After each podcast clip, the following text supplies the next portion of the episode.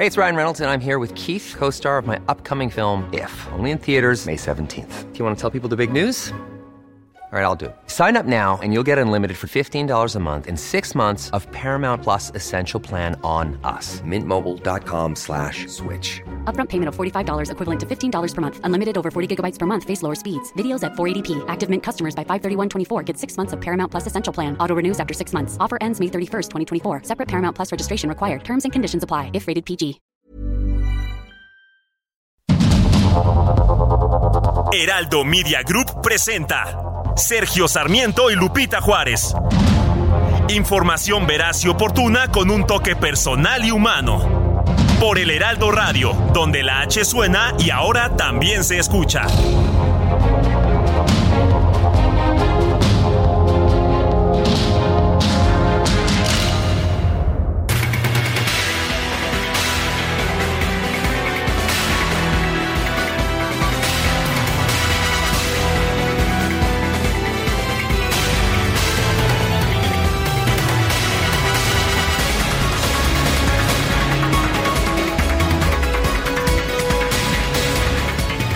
Son las 7 de la mañana, 7 de la mañana con un minuto. Soy Sergio Sarmiento. Quiero darle a usted la más cordial bienvenida a El Heraldo Radio. Lo invito a quedarse con nosotros. Aquí estará, por supuesto, muy bien informado y también, también podrá pasar un rato agradable si la noticia lo permite, ya que a nosotros nos gusta darle el lado amable de la noticia, aunque debo reconocer que no siempre la noticia lo permita. Yo quiero abrir este noticiero mandándole un abrazo muy fuerte a Ciro Gómez Leiva Hemos sido a veces amigos, a veces rivales. Nos tocó estar en lugares distintos en la disputa por el Canal 40. Todo el mundo lo sabe. Ciro, desde aquí te mando un abrazo muy afectuoso. Ciro Gómez Leiva fue objeto de un atentado, un ataque con balas eh, de unos tipos en una motocicleta ayer por la noche cuando se dirigía a su casa, estaba a 200 metros de su casa, lo salvó el blindaje de su camioneta y esto ocurrió un día después de que pues de que hubo un ataque por parte del presidente de la República en contra de del propio Ciro Gómez Leiva y de otros periodistas, incluyéndome a mí, a Carlos Lorete Mola. Eh, por supuesto que el presidente no tiene nada que ver con esto, pero hay mucha gente muy loca que piensa que le puede hacer un favor al presidente atacando a un periodista. Ciro, un fuerte abrazo, sé que eres un hombre valiente, lo he visto a todo lo largo de la vida. Tienes mi respeto, tienes mi admiración y los pleitos que hemos tenido está bien, para eso, para eso somos eh, distintos y para eso tenemos posiciones distintas. Pero eh, hoy nos encuentra con nosotros Guadalupe Juárez. Un fuerte abrazo, Lupita, disfruta estas vacaciones y nosotros nos vamos con todo a la información. Es la información a propósito de este viernes. Sí, es viernes, tome usted nota, es viernes. Estamos esperando la confirmación de Itzel González, pero todo parece indicar que confirmará que hoy es viernes 16 de diciembre del 2022. Y otra es que dicen que hoy empiezan las posadas también pues hay que aprovechar esta temporada, no las tenemos más que una vez al año. Vamos a la información. Con 269 votos a favor, 217 en contra, el Pleno de la Cámara de Diputados aprobó ya en lo particular el llamado Plan B del presidente López Obrador en materia electoral. Sí, tanto en lo general como en lo particular lo mandaron a la Cámara de Diputados después de que se vio con prisas en el Senado y la Cámara de Diputados para poder terminar antes del fin del periodo ordinario de sesiones lo aprobaron en super fast track. Los diputados aprobaron una modificación presentada por el coordinador del Partido Verde, Carlos Puente, para eliminar el numeral 2 del artículo 12 de la Ley General de Instituciones y Procedimientos Electorales. Es este numeral el que permitía la transferencia de votos a través de coalición o de candidatura común. Sí, en otras palabras, usted votaba por un partido, pero los partidos decidían a qué partido realmente le iban a otorgar este voto para que todos pudieran mantener su registro y su negocio. El propio presidente de la República había criticado esta disposición. ¿Y qué cree usted? El Partido Verde, que había sido el promotor de esta iniciativa, pues es el que ahora la retiró en la Cámara de Diputados. Una necesidad de que nos estén diciendo, difamando y engañando de que necesitamos una cláusula de vida eterna, la vamos a retirar. Y a los que no les va a gustar es a la coalición opositora, que ellos sí la demandan. Bueno, se ve que estuvo duro el regaño del presidente López Obrador. El presidente había dicho que incluso, incluso vetaría estas reformas secundarias en caso de que no se quitara esta cláusula. Ahora aquí el tema es que esto pues impide que, esta parte de la reforma entre a ser ley, se haga, se haga ley y bueno pues genera una situación muy complicada desde el punto de vista legal. Las bancadas de oposición celebraron que el coordinador de Morena en el Senado, Ricardo Monreal, haya votado en contra del llamado Plan B el dirigente nacional del PRI, Alejandro Moreno, calificó la decisión de Monreal como un acto de congruencia. Por otro lado, el vicecoordinador del PT, Gerardo Fernández Noroña, aseguró que el senador Ricardo Monreal tomó una decisión equivocada desde un punto de vista político, jurídico e histórico. Monreal además se equivoca porque se define del lado conservador. Esta definición política que está tomando es una la máxima provocación que ha hecho al movimiento. Entonces dice, si me corren, yo fui víctima del apego a principios. Fue, no es así. Está sirviendo a Claudio X González. Hoy, Ricardo Monreal con esa posición, yo lo he, he cuidado mucho de decir cosas fuertes de Ricardo Monreal. Pero hoy él se define del lado de Claudio X González y de la coalición de la derecha. Claudio X González, el villano favorito del presidente López Obrador. En conferencia de prensa, el senador Ricardo Monreal reconoció que la llamada cláusula de vida eterna que aprobó el Senado formó parte de un acuerdo político entre Morena, el Partido Verde, el que ahora ha retirado esta cláusula, y el PT. Yo entiendo Mayolo que son acuerdos políticos que se realizan entre grupos parlamentarios distintos. Se llegaron a acuerdos y se honraron, aunque estos acuerdos traducidos en legislación puedan ser revisados por el órgano jurisdiccional, que seguramente ahí concluirá. Bueno, el consejero presidente del Instituto Nacional Electoral, Lorenzo Córdoba, aseguró que ante la aprobación del llamado Plan B no es tiempo de hablar de entierro, sino de dar la batalla legal en defensa del INE pretende echar a doblar las campanas por la democracia y por el INE. A ellos creo que hay que decirles que guarden las palas, porque no son tiempos todavía de entierro. Va a venir una dura y ardua batalla jurídica en la que quienes estamos convencidos de que el sistema electoral que hemos construido, si bien es perfectible, es una conquista de todas y todos que una mayoría tiránica no nos puede arrebatar. En redes sociales se difundió un video en el que se observa al secretario ejecutivo del INE, Edmundo Jacobo, supuestamente despidiéndose de sus colaboradores. Sin embargo, aseguró que antes de dejar el cargo va a dar una batalla legal en contra de las reformas que debilitan al INE. Distintos representantes del Frente Cívico Nacional aseguraron que van a defender al INE desde el Poder Legislativo, el Judicial o en las calles. El senador del Grupo Plural, Emilio Álvarez y Casa, denunció que México está entrando a una etapa de autoritarismo. Y traicionan a la democracia y usan los recursos con los que lucharon contra los que lucharon ahora en su beneficio. Y le digo a López Obrador, si le duele esto, piense entonces la lucha que está traicionando. Se lo digo desde esta tribuna. El abuso de poder que comete, usando los recursos públicos para polarizar, descalificar a los que no piensan como él, es una de las más claras expresiones de abuso de poder y autoridad. Eso, lo que hace López Obrador, es lo que queremos evitar. El Senado otorgó licencia a los legisladores de Morena, Delfina Gómez y Armando Guadiana, quienes fueron designados como coordinadores de los comités de defensa de la Cuarta Transformación en el Estado de México y en Coahuila, o sea, como candidatos. Nada más que no se les dice candidatos para no violar la ley electoral. La Comisión de Quejas y Denuncias del INE rechazó emitir medidas cautelares en contra del canciller Marcelo Ebrard por presuntos actos anticipados de campaña por la presentación de una estructura de apoyo rumbo a las elecciones presidenciales del 2024. La Comisión de Quejas y Denuncias también rechazó una queja presentada en contra de la jefa de gobierno de la Ciudad de México, Claudia Sheinbaum, por difundir la canción Ya Convéncete, una adaptación de un tema de Grupo Firme.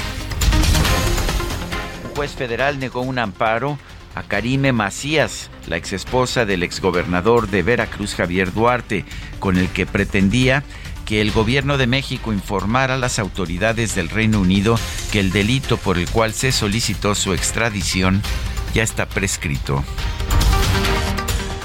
El exsecretario de Seguridad Pública de México, Genaro García Luna, se presentó ante la Corte Federal de Brooklyn en el estado en los Estados Unidos para la última audiencia previa al juicio en su contra por presuntos nexos con el crimen organizado. Al rendir su cuarto y último informe de actividades, el ministro presidente de la Suprema Corte de Justicia, Arturo Saldívar, denunció que para la gran mayoría de las personas la justicia sigue siendo una palabra vacía. Hace cuatro años creímos en una justicia diferente, una justicia federal que el pueblo pudiera reivindicar como suya, una justicia cercana a las personas y motor de cambio social. Y lo logramos. Entregamos un poder judicial renovado, íntegro, moderno, profesional y con sentido humano, que responde con resultados, que rinde cuentas con datos duros, que resiste los embates de los factores reales de poder y que preserva su independencia con hechos y no con palabras, con sentencias y no con discursos. A través de Twitter, el periodista Ciro Gómez Leiva denunció que anoche sufrió un ataque armado cuando circulaba en su camioneta. Explicó que dos sujetos en una motocicleta le dispararon, pero él salió ileso por el blindaje de su vehículo. En su cuenta de Twitter, la jefa de gobierno Claudia Sheinbaum aseguró que las autoridades capitalinas ya investigan este ataque. Indicó que ya se puso en marcha un monitoreo con las cámaras del C5. Y por otro lado, la jefa de gobierno, Claudia Sheinbaum, informó que el tramo subterráneo de la línea 12 del metro será reabierto el próximo 15 de enero, mientras que el tramo elevado estará listo en el transcurso del primer semestre de 2023. Tenemos estimado que abrirá alrededor del 15 de enero, como 15 días de pruebas. La obra civil va a estar terminada y estaremos abriendo alrededor del 15 de enero el tramo subterráneo. El tramo elevado eh, pues le damos seguimiento todas las semanas. La Secretaría de Salud de la Ciudad de México señaló que se ha registrado un aumento del, escuche usted, 60% en los casos nuevos de COVID-19 en comparación con las cifras del mes pasado. Sí, en un solo mes el incremento es de 60%. Alma Rosa Marroquín, titular de la Secretaría de Salud de Nuevo León, aseguró que el Estado ya se encuentra en la sexta ola de la pandemia de COVID-19. Dicen es que quitaron el cubrebocas con, con todavía más casos. La tendencia iba a la baja en su momento y no teníamos enfermedades eh, concomitantes. Ahorita los servicios de urgencias están saturados, los hospitales están llenos, tenemos ya fallecimientos reportados por influenza en niños, entonces es un tema donde estamos anticipando medidas preventivas para tratar de evitar llegar a situaciones críticas como han sucedido en otros momentos de cierres y demás. Las autoridades sanitarias de Durango reportaron dos nuevas muertes por meningitis, con lo cual la cifra de decesos desde el comienzo del brote subió a 25. La Guardia Estatal de Tamaulipas anunció un operativo especial para dar acompañamiento a una caravana de 10.000 connacionales que llegaron en automóvil a Nuevo Laredo desde los Estados Unidos. La Secretaría de Marina puso en marcha la Operación Salvavidas Invierno 2022 con el despliegue de cerca de 1.700 elementos para brindar seguridad a los turistas en esta temporada vacacional. La Junta de Gobierno del Banco de México aumentó la tasa de referencia de interés en 50 puntos base. La dejó en un nivel de 10.5%. Sube, por lo tanto, la misma cantidad que subió la Reserva Federal allá en los Estados Unidos. El titular de Profeco, Ricardo Sheffield, aseguró que Ticketmaster ya comenzó a reembolsar los pagos de los boletos del concierto de Bad Bunny que presuntamente fueron clonados. Y de entrada lo que les puedo anticipar es que la empresa ya está desde ayer reembolsando a los 2.000 afectados el 100% más el 20%. El canciller Marcelo Ebrard y su homólogo de España, José Manuel Álvarez, anunciaron un relanzamiento de las relaciones de cooperación entre los dos países, diez meses después de que el presidente López Obrador anunció una pausa.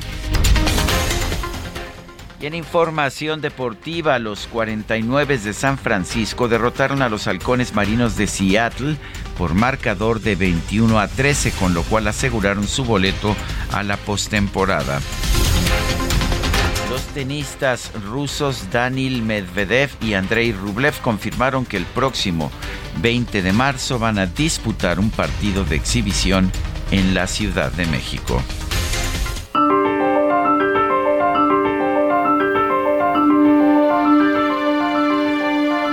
Y vamos a la frase del día. Es una frase que se le atribuye a Otto von Bismarck quien fue canciller de Alemania, el reunificador, el unificador de Alemania. Eh, parece que no, realmente no dijo nunca esta frase, pero la frase es muy buena. Con las leyes pasa como con las salchichas. Es mejor no ver cómo se hacen. Y bueno, pues a veces estamos viendo cómo se hacen las leyes, ¿verdad?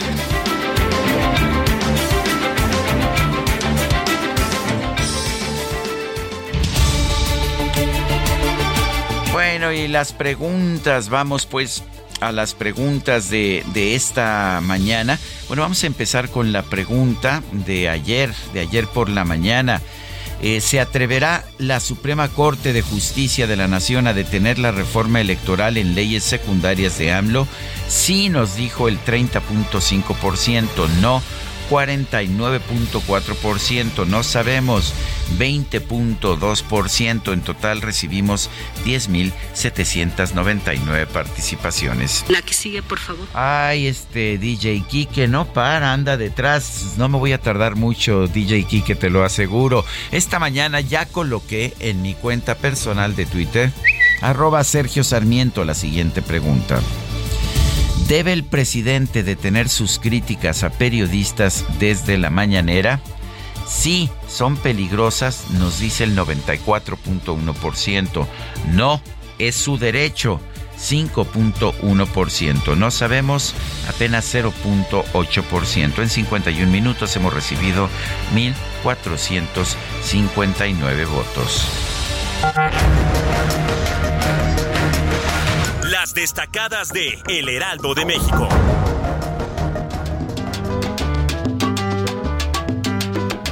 Ya van a empezar las fiestas, las fiestas de Navidad. Y el jibarito cantando No, no, no, estos conservadores fifís y liberales hacen campaña en contra del club de Scrooge de Sergio Sarmiento. Yo quiero de una vez señalar que eso no es correcto y además en el mismo espacio de radio de Sergio Sarmiento. Bueno, Itzel González, a ver... Se supone que tú tenías que dar nada más las destacadas del Heraldo. Toda esta propaganda navideña, ¿a qué se debe? Híjole, buenos días, Sergio, queridos de Sacalover. Pues hay que aprovechar el tiempo en radio y nosotros agarramos el corte de, el segundo corte de esta temporada, cortamos el listón de las posadas, ya estamos muy listos y aparte como ya lo adelantabas es viernes, entonces doble celebración y ya cayó la quincena y ahí viene el aguinaldo. No, hombre, estamos muy contentísimos por esta temporada navideña aunque sabemos que algunos miembros, bueno, todos los miembros del Club de Sur, pues no están muy contentos con esta celebración, pero a los que nos gusta la Navidad, pues estamos que saltamos y bailamos de la emoción. Sergio, amigos, es viernes 16 de diciembre de 2022 Eh, inician las posadas, pero también hay que trabajar, así que comenzamos con las destacadas del Heraldo de México. En primera plana, Arturo Saldívar, logramos desarticular las redes de corrupción. El ministro presidente de la Suprema Corte aseguró en su cuarto y último informe de labores que se consolidó un poder judicial distinto. País, relación diplomática, México limas perezas con España. Está superada la pausa que declaró el presidente López Obrador de acuerdo a los cancilleres. Ciudad de México, tramo subterráneo, línea 2, se reabre para el 15 de enero. Se harán pruebas durante dos semanas previo a su apertura, informó Claudia Sheinbaum. Estados, Jalisco, inseguro, Sedena envía más efectivos, triplica tropas tras desaparición de mando. Orbe Pedro Castillo seguirá en la cárcel. Un juez supremo de Perú decidió ayer extender 18 meses la detención del expresidente.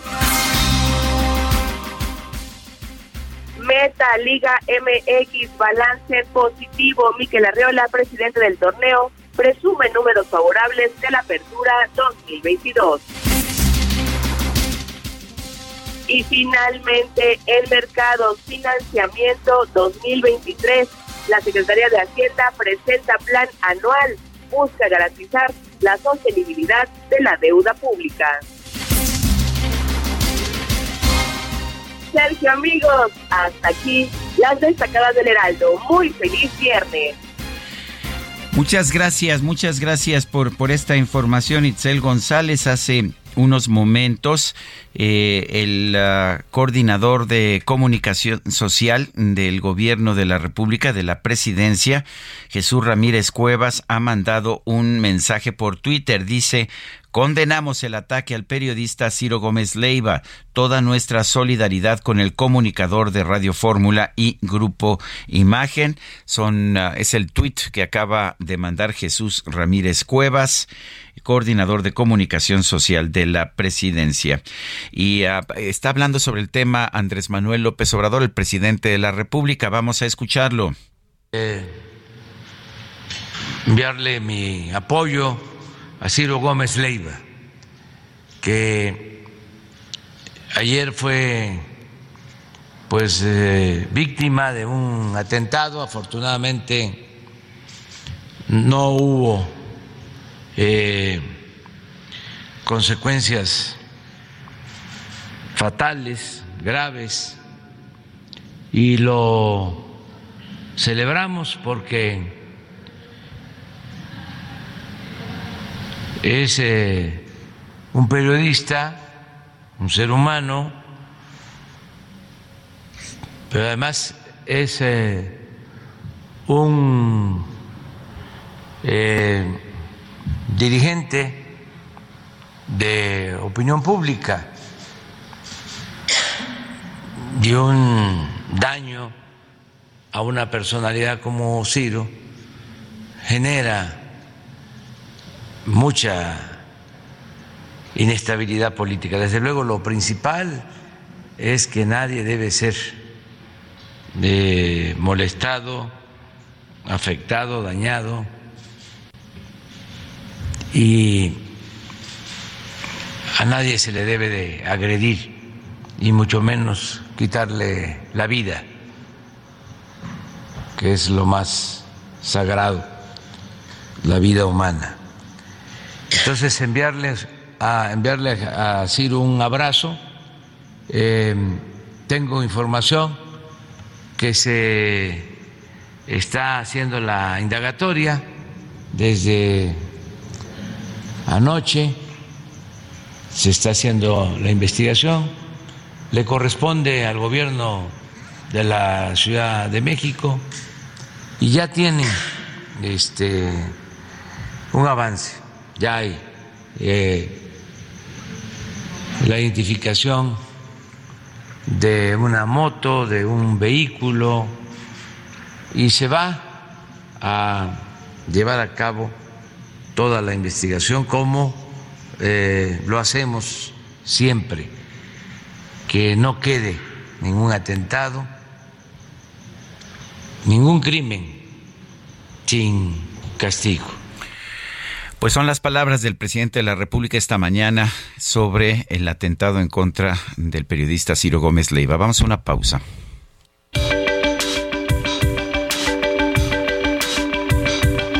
Sergio Sarmiento y Lupita Juárez quieren conocer tu opinión, tus comentarios o simplemente envía un saludo para ser más cálida esta mañana.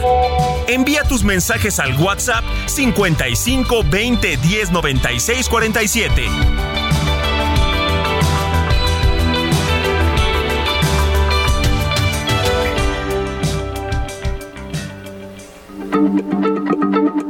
Heraldo Radio, la H se lee, se comparte, se ve y ahora también se escucha.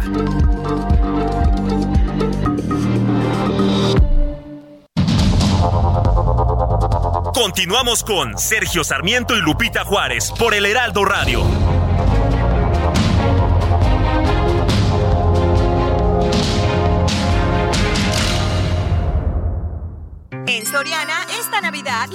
Todo. Compra uno y lleve el segundo al 50% de descuento en marca Capullo, en todas las mayonesas y catsups, todas las pastas, salsas para pasta y en purés de tomate. Soriana, la de todos los mexicanos.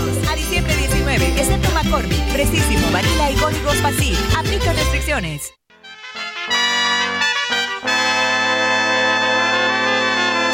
Amores como el nuestro que daña muy pocos.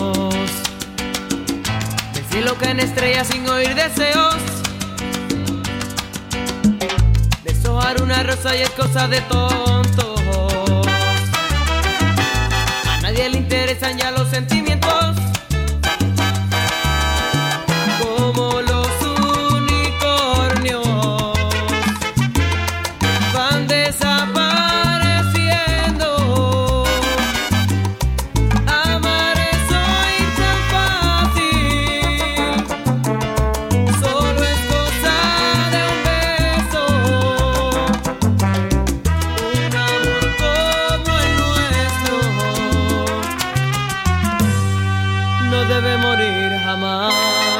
Pues mire, yo lo que le puedo decir que es que un amor como el nuestro no debe morir jamás. Efectivamente, estamos escuchando a Jerry Rivera, el niño bonito de la salsa, así le llamaban, ya pasaron muchos años, pero sigue, sigue viendo, viéndose muy joven.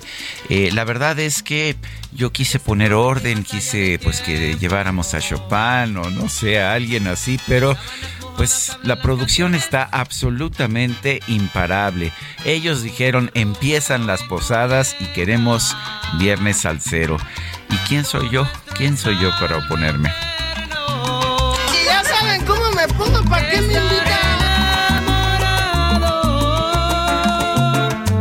Pues sí, 16 de diciembre, hoy comienzan las posadas y nosotros vamos a estar escuchando música de salsa. Tenemos mensajes de nuestro público. Sergio dice, de verdad me guías y me orientas por la vida, 10 años escuchándote y no me ha dado ningún tumor en la cabeza. Nos pone anónimo, ¿no? Yo creo que estuve, estuve consultando con médicos especialistas en la materia y me dijeron que no, puede usted escuchar sin ningún tipo de problema a Sergio y Lupita y no salen tumores ni en la cabeza ni en ningún lado. Lo que sí, lo que sí se genera en este programa es pensamiento, pensamiento crítico, reflexiones, reflexiones para la vida, de manera que si eso es lo que usted quiere, le aseguro que no le van a hacer ningún daño, al contrario, lo van a hacer un mejor ciudadano y una mejor persona. Buen día, Sergio. Qué pena el ataque a Ciro Gómez. Esto es lo que provoca el presidente Andrés Manuel por atacar diario a periodistas, empresarios y a quien no esté de acuerdo con la cuarta transformación. Es Rebeca desde San Pedro Tlaquepaque. Eh, digo abiertamente, lo he estado señalando en Twitter. Eh, evidentemente no, esto no viene del gobierno, pero evidentemente hay gente que piensa que le hace un favor al gobierno si, si hace un ataque en contra de periodistas. Y no podemos olvidar que México es en estos momentos el país en el que es más peligroso ejercer el oficio de periodistas. Eh, dice otra persona, buen día Sergio, bendito el samaritano que inventó las vacaciones, escuchándolo en casa desde Catepec. Saludos cordiales, el teacher. Bueno, pues saludos a toda la gente que nos está escuchando. Mucha gente empieza sus vacaciones a partir de este viernes a todos ustedes, sabe que disfrútelas, gócelas, goce a su familia, descanse, porque porque pues yo creo que la gente trabaja mucho y aquí nosotros trabajamos mucho, pero también entendemos la necesidad de descansar. Son las 7 de la mañana con 35 minutos. En Soriana, esta Navidad, compra uno y el segundo al 50% de descuento en jamones Virginia de pavo, tocinos y chorizos Food, Swan y Chimex en paquete. Y en mantequillas y margarinas Primavera, La Gloria, Iberia, Lala, La Viquita o Princess. Y 3x2 en cremas al pura. Soriana, la de todos los mexicanos. A diciembre 19, aplican restricciones. Hemos visto un verdadero torbellino de información que tiene que ver con la reforma electoral, esta que fue rechazada como reforma constitucional y después que regresó con una serie de medidas, pues realmente para debilitar al Instituto Nacional Electoral a través de regulaciones secundarias. Eh, y luego, pues vimos cómo el Partido Verde y el Partido del Trabajo exigieron que se estableciera una cláusula que no venía en el original del presidente López Obrador, pues para poder utilizar los votos que llegaran a una coalición y repartirlos como ellos quisieran y así impedir que un partido pudiera perder su registro. Resulta que ya en la Cámara de Diputados se, se retiró esa iniciativa después de que el propio presidente de la República, Andrés Manuel López Obrador, dijo que estaría dispuesto a vetar la ley por esa, pues por esa cláusula de la vida eterna, como le llaman. Mauricio Merino es académico de la Universidad de Guadalajara. Él fue consejero electoral del, ah, del IFE, tengo yo entendido. Eh, Mauricio, ¿estuviste en el INE o en el IFE? En el primer IFE autónomo, querido Sergio. Es el primer IFE autónomo. eso es lo que, lo que yo pensaba, porque me pusieron aquí en el INE y yo recordaba que habías estado en el IFE. Mauricio, eh, ¿qué ves de todo este sainete, de esta, pues, en primer lugar, de de esta reforma a las leyes secundarias, la primera pregunta es constitucional. Ah, pues eso es lo que justamente a eso vamos a entrar ahora, querido Sergio. Yo estoy seguro que después de estas decisiones que han tomado en el Congreso, muy pues muy apresuradas, muy debatidas, muy polémicas, lo que sigue ahora es un largo episodio de litigios ante la Corte y ante el Tribunal Electoral por razones laborales, eh, porque van a despedir a literalmente a miles de personas del INE actual tanto del servicio profesional de carrera, 84% de todo el personal del INE nomás, ¿no? Se, se van. Y otro tanto, eh, bueno, más de 2.000 eh, personas del área administrativa por la compactación. Eh, obviamente esas personas tienen sus derechos a salvo también. Entonces lo que vamos a ver es un es un largo recorrido. Por otro lado, el Consejo General del actual INE ya anunció, querido Sergio, que va a iniciar una serie de acciones eh, pues para solicitar que estas reformas efectivamente prosperen porque las considera varias de ellas inconstitucionales. Entonces, pues lo que sigue es, eh, ahora el foco va a estar en la Corte, Sergio, tanto por la eh, mudanza que va a haber en la presidencia de la Corte, de la Suprema Corte de Justicia, como por este aluz seguramente de acciones de inconstitucionalidad, de controversia constitucional que también presentará en su momento el INE y van a ser meses muy, muy, muy litigados, insisto, por fuera del INE en contra de la reforma y por dentro del INE en contra de las decisiones que se toman de carácter laboral con la reforma, por decirlo menos. Eh, Mauricio, al respecto de esta, de esta cláusula de vida eterna para los partidos, ya la Suprema Corte había dicho que esa medida era, eh, era inconstitucional, tomar los votos para un partido y entregárselos a otros. Te digo la verdad, Sergio, no, no, no, no le entré a esa cuestión porque yo creo que es un trapo, ¿sabes? Eh, es un juego este de una, en fin, no, no debí decirlo así porque es impropio, pero me refiero a que nos están llamando la atención con lo de la cláusula esta, cuando esto es lo menos importante en este minuto, la verdad, Sergio, porque ya la retiraron, porque ya sea lo que sea, ya, ya, ya se fue. Lo importante en este momento es lo que sí quedó, y lo que sí quedó es que el INE pues se queda con menos dinero, lo que sí quedó es que el INE, ya te digo, tendrá que despedir a miles, literalmente miles de personas. Lo que sí quedó es que pues el servicio profesional de carrera prácticamente pues queda en el huesito, Sergio, porque toda la estructura distrital, prácticamente toda, desaparece, se queda una sola persona por distrito. Se quedó que van a nombrar personal temporal, siguen sin explicarnos de dónde van a sacar personal temporal ni, cómo lo van a calificar. Si es un, si es un trabajo especializado, ¿no es así, Mauricio? ¿Sí requiere de conocimiento o es un trabajo que cualquiera puede hacer? No, Sergio. Este servicio de carrera es el más acreditado de México, por cierto. Es muy reconocido en México y fuera de México, porque se trata de un trabajo muy técnico que además reclama una posición imparcial, absolutamente imparcial y profesional, porque cualquier sesgo que favorezca algún partido, pues da el traste con el resultado. Por ejemplo, es este personal el que da las credenciales para votar con fotografía, es el que te registra en el padrón, Sergio, es el que gestiona el padrón electoral, es el que gestiona cada vez que tú vas a un banco y pones tu huella digital, lo que se confronta en el sistema electrónico es con la base de datos del INE, para que te hagas una idea. Todas y todos los mexicanos hemos en algún momento utilizado esos servicios profesionales del INE, que son muy, muy especializados.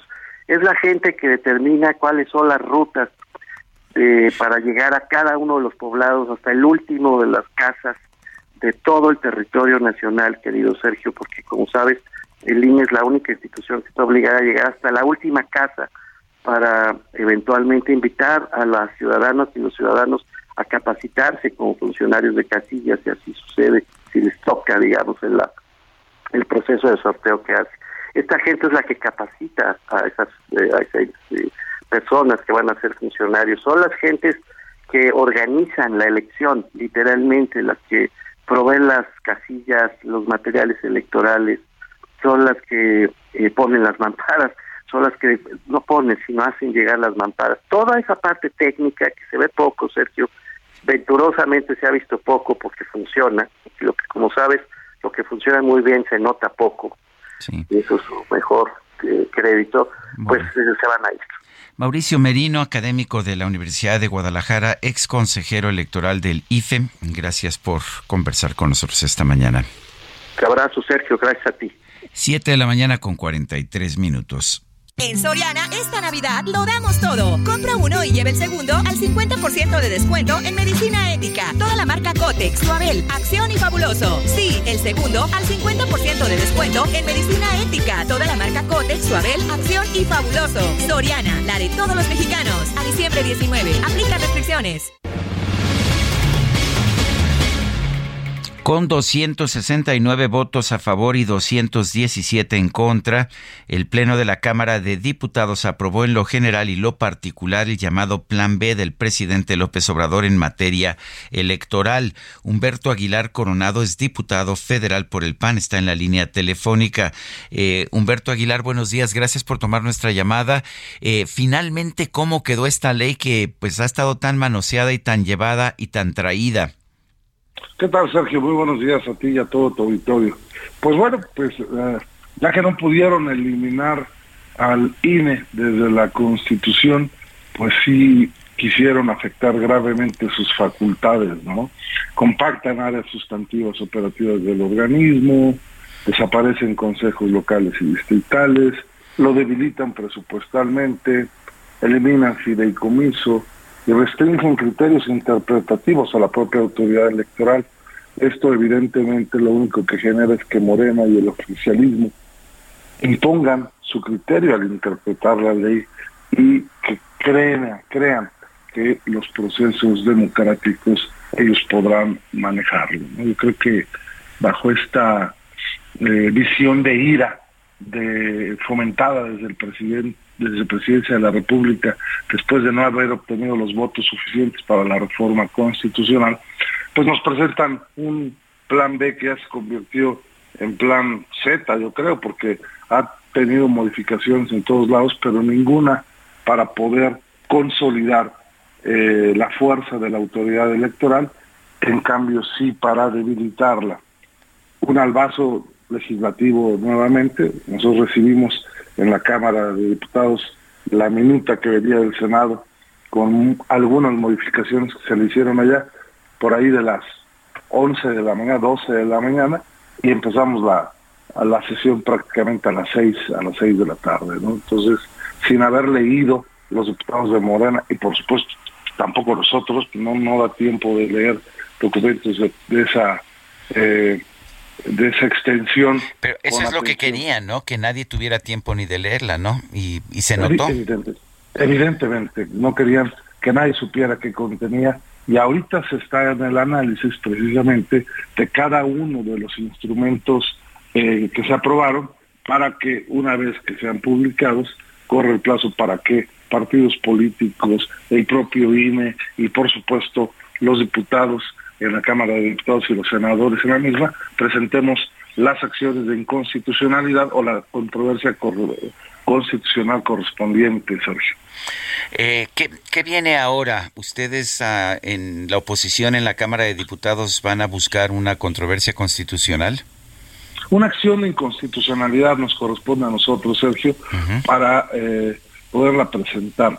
La controversia podría presentarla en su caso el Instituto Nacional Electoral y los partidos políticos. Pero me parece que por lo que se ha expresado por cada uno de los dirigentes de partidos de oposición y por supuesto por diputados y la afectación directa al Instituto Nacional Electoral desde lo presupuestal, creo que sí se presentarán todas estas acciones para que la Corte sea la que determine todas estas violaciones, todas estas ilegalidades y por supuesto todas estas inconstitucionalidades que presentan estos ordenamientos jurídicos.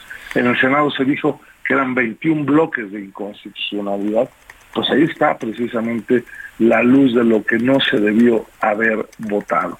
Simplemente el día de ayer tuvimos un receso larguísimo porque ya habían aprobado en el Senado esta transferencia inconstitucional de votos de un partido político a otro cuando fueran en una candidatura común.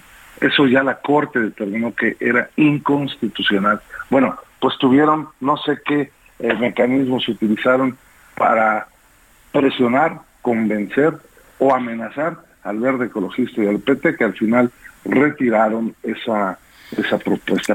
parece que el presidente, bueno, el presidente amenazó con que iba a vetar la eh, la medida y parece que pues que no quieren quedar mal con el presidente, ¿no? Definitivamente, no sé qué eh, negocios tengan por lo oscurito, el Verde Ecologista y el PT, pero está claro que iban a votar como se les dijera y aunque patalearan e hicieran su berrinche, pues la verdad es que no iban a dejar a la mayoría indolente sola y se iban a ir con sus votos para allá.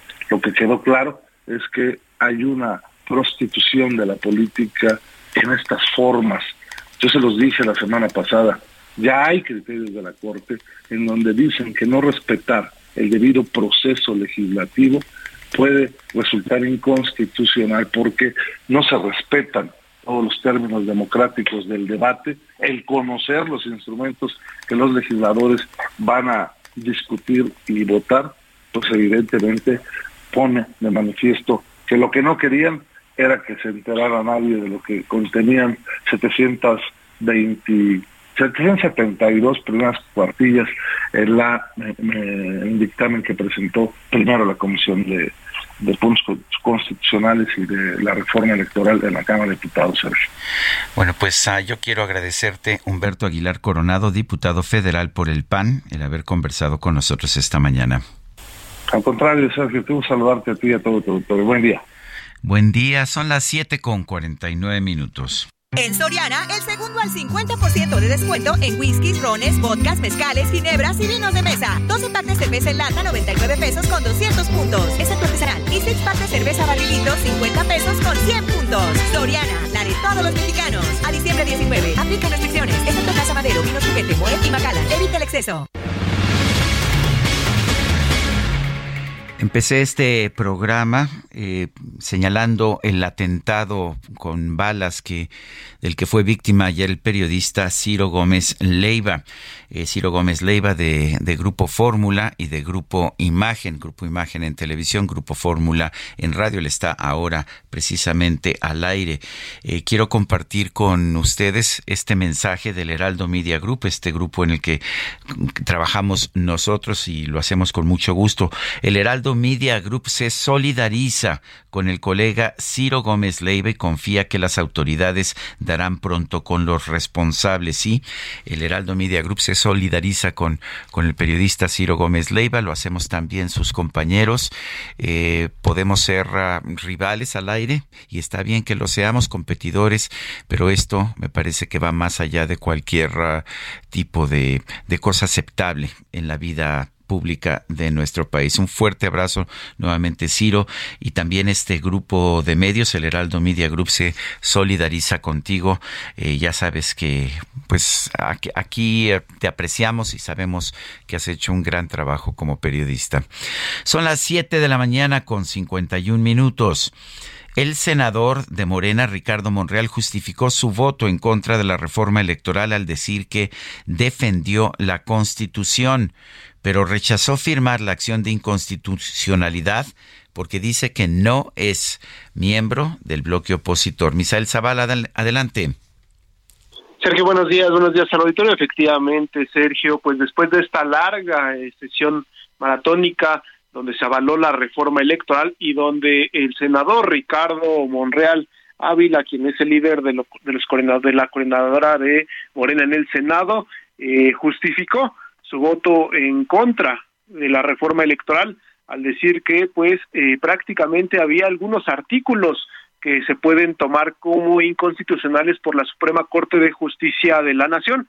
Ofreció una conferencia de prensa el senador Monreal al concluir esta sesión donde se avaló pues ya el plan B del presidente Andrés Manuel López Obrador por parte del Pleno del Senado de la República y Monreal argumentó que su voto contra la reforma no fue motivado para buscar espacios políticos en la oposición ni siquiera ni siquiera espacios políticos en la estructura del poder de la cuarta transformación. No soy parte de un bloque ni de una oposición, tengo clara mi posición dentro del grupo de Morena, fue lo que aseguró al tiempo que dijo que no acompañará una acción de inconstitucionalidad por parte del bloque opositor. El también presidente de la Junta de Coordinación Política del Senado aseguró que Morena respetó y honró los acuerdos con el PT y el Partido Verde Ecologista de México al aceptar modificaciones a la reforma electoral que beneficia a los mini partidos o los partidos denominados como la chiquillada para eh, las elecciones venideras. En este sentido, sostuvo que su bancada puede tomar las decisiones que le sean convenientes también sobre la coordinación que él encabeza, es decir, pues que también podrían entrar a un proceso de valoración de los trabajos de Ricardo Monreal, debido a que eh, pues en varias ocasiones ha tomado posturas distintas a las de su grupo parlamentario. En muchas ha votado a favor eh, y con el grupo parlamentario de Morena, sin embargo, esta vez en la reforma electoral no los no los acompañó y votó en contra, lo cual pues eh, para inicios del siguiente periodo ordinario de sesiones tendrá que ser analizado por parte de la bancada de Morena. Sergio, hasta aquí la información. Misael Zavala, muchas gracias. Gracias, buen día. El presidente, el consejero presidente del INE, dijo ayer en una presentación, hay quien pretende echar a doblar las campanas por la democracia y por el INE. A ellos creo que hay que decirles que guarden las palas, porque no son tiempos todavía de entierro. Eh, señaló que una mayoría tiránica está tratando o está aprobando la reforma electoral para debilitar al INE. Vendrá una dura y ardua batalla una dura y ardua batalla jurídica en la que quienes estamos convencidos de que el sistema electoral que hemos construido, si bien es perfectible, es una conquista de todas y todos, que una mayoría tiránica no nos puede arrebatar. Vamos a una pausa y regresamos. No debe morir jamás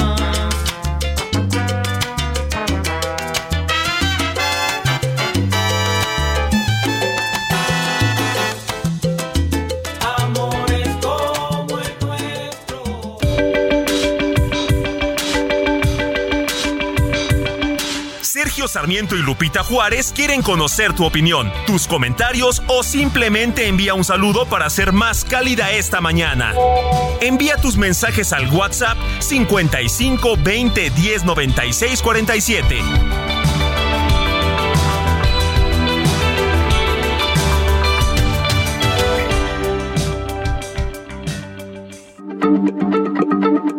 Heraldo Radio, la H se lee, se comparte, se ve y ahora también se escucha.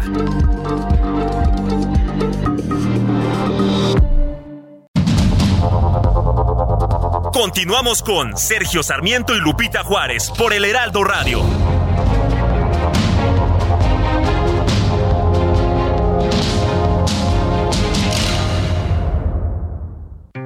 Soriana, esta Navidad lo damos todo. Carne de res para asar a 164.90 el kilo. Pierna de cerdo con hueso congelada a 69.90 el kilo. Y aguacate en malla o cebolla blanca a solo 19.80 el kilo. Soriana, la de todos los mexicanos. A diciembre 19, aplican restricciones. Este viernes se cumplen 252 años del nacimiento del músico Ludwig van Beethoven Ludwig van Beethoven fue un compositor, pianista y director de orquesta que creó piezas que cambiaron la historia y lo consagraron como uno de los músicos más importantes de la humanidad. Con Mozart como inspiración, supo demostrar su talento único y mente brillante, capaz de pensar y llevar a cabo sinfonías de manera típica a lo que se acostumbraba en su época. Hijo de una familia rural, nació el 16 de diciembre de 1970 en la ciudad de Bonn, Alemania, su interés por el arte comenzó desde temprana edad y practicaba el piano en los momentos en los que no se encontraba trabajando para ayudar a sus padres, quienes afrontaban una situación económica difícil. A sus 12 años, lanzó su primera obra, la cual consistía en nueve variaciones de piano, utilizando la nota Do menor. Esto fue una elección novedosa para ese momento y algo que causó la admiración de muchos de los críticos que se encontraban asombrados por el talento del niño. Cinco años más tarde comenzó una de las etapas más difíciles de su vida, con el fallecimiento de su madre y el encarcelamiento de su padre. También comenzó a perder su audición gradualmente, motivo que lo llevó a sufrir depresión. En 1805 presentó su primera ópera que se sumó a su trabajo en ese momento, que estaba compuesta de nueve sinfonías, 32 sonatas para piano, dos misas, un oratorio y un ballet. Estas obras significaron una evolución para el estilo y la forma de crear música en el mundo, destacando la inclusión de un coro en su novena sinfonía. Beethoven falleció el 27 de marzo de 1827 en Viena, Austria. Su funeral contó con la asistencia de más de 20.000 personas y sus restos descansan en el cementerio de Central Friedhof. En Soriana, compra uno y el segundo al 50% de descuento en pañales Huggies, Kiddies, Bio Baby o pañales unisex, champús y acondicionadores Pantene y Head and Shoulders, desodorantes Gillette, Old Spice o Secret y en cosméticos Maybelline y L'Oreal. Soriana, la de todos los mexicanos. A diciembre 19, excepto Pax y Derma. Aplica restricciones.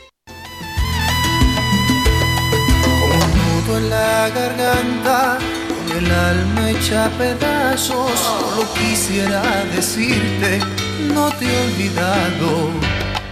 Ha pasado tanto tiempo desde el día aquel que te fuiste de mi vida y no supe entender. Sé si fue mi culpa o en qué cosa te hice daño, solo quisiera decirte cuánto te extraño ya no es vida desde que no estás. Solo vivo en el recuerdo y en la soledad. Tengo ganas de volver es viernes 16 de diciembre y empiezan las posadas y Y la verdad es que somos salseros aquí, ¿eh? Todo el equipo, hasta el DJ Kike está echándose sus pasitos con la gracia de, voy a decir, de un cisne, pero ¿se acuerdan del hipopótamo de fantasía de, de Disney? Bueno, más o menos así, más o menos. Esto es Víctor Manuel, tengo ganas.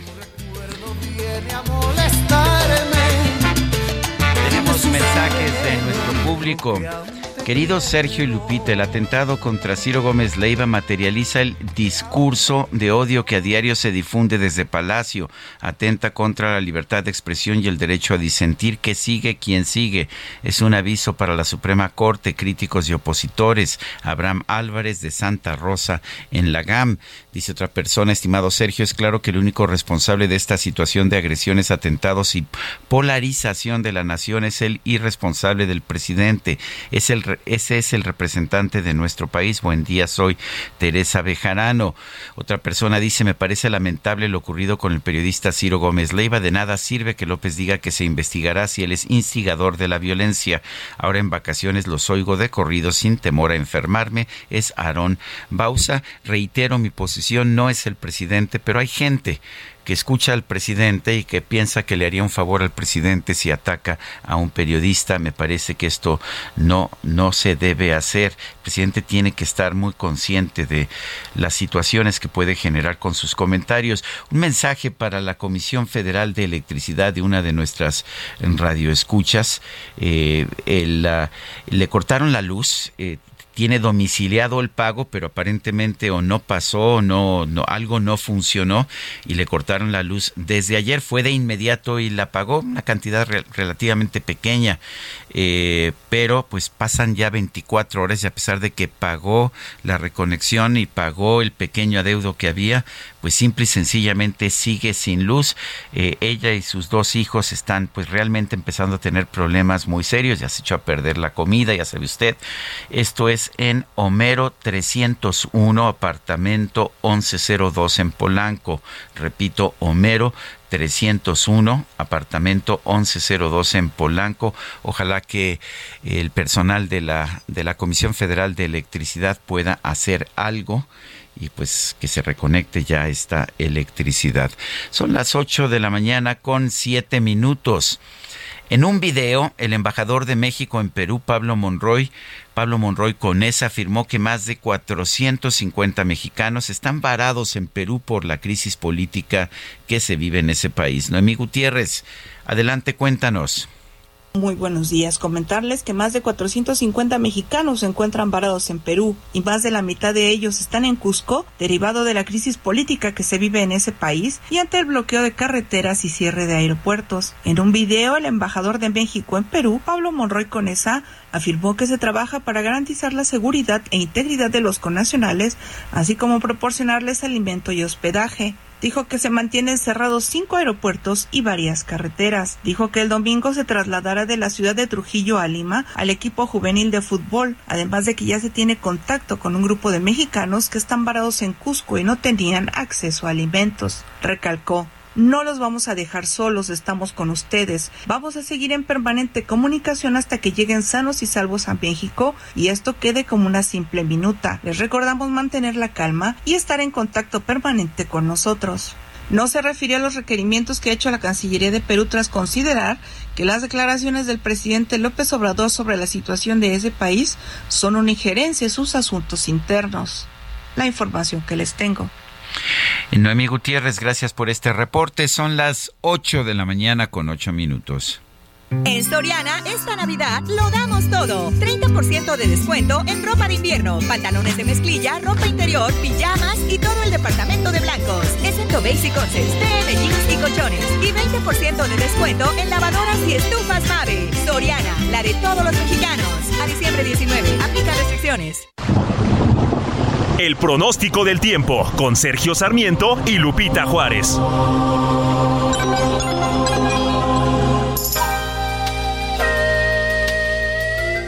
Berenice Peláez, meteoróloga del Servicio Meteorológico Nacional de la Conagua. Adelante con tu reporte. ¿Qué tal? Muy buenos días, Sergio. Es un gusto saludarte e informarte que durante este día el frente número 16 se va a extender con características de estacionario sobre el sur y centro del Golfo de México.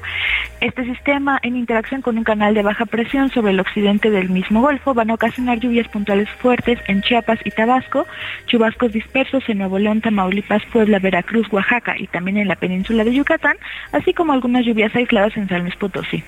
Además, la masa de aire frío que está acompañando este sistema va a continuar generando ambiente frío a muy frío durante la mañana y la noche en entidades de la Mesa del Norte, la Mesa Central y también en el oriente del territorio nacional, con heladas al amanecer, además de densos bancos de niebla sobre la Sierra Madre Oriental.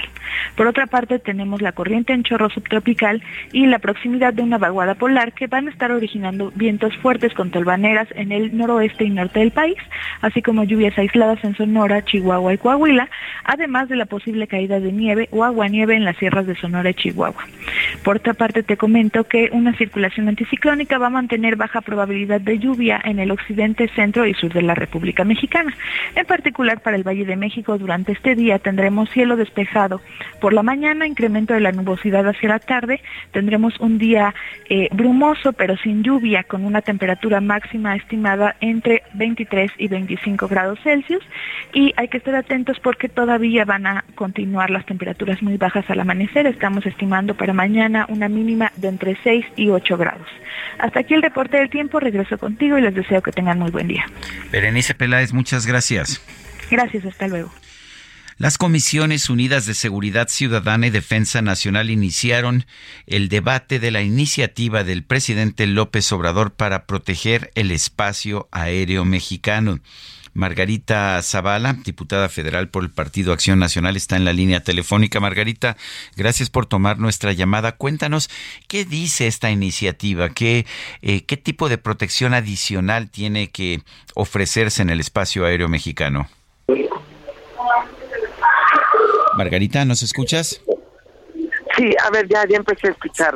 me parece que estabas hablando justamente de una iniciativa. Sí, la iniciativa de, la Ley de Protección del Espacio Aéreo Mexicano. Eh, ¿qué, es lo que, se, que busca esta ley?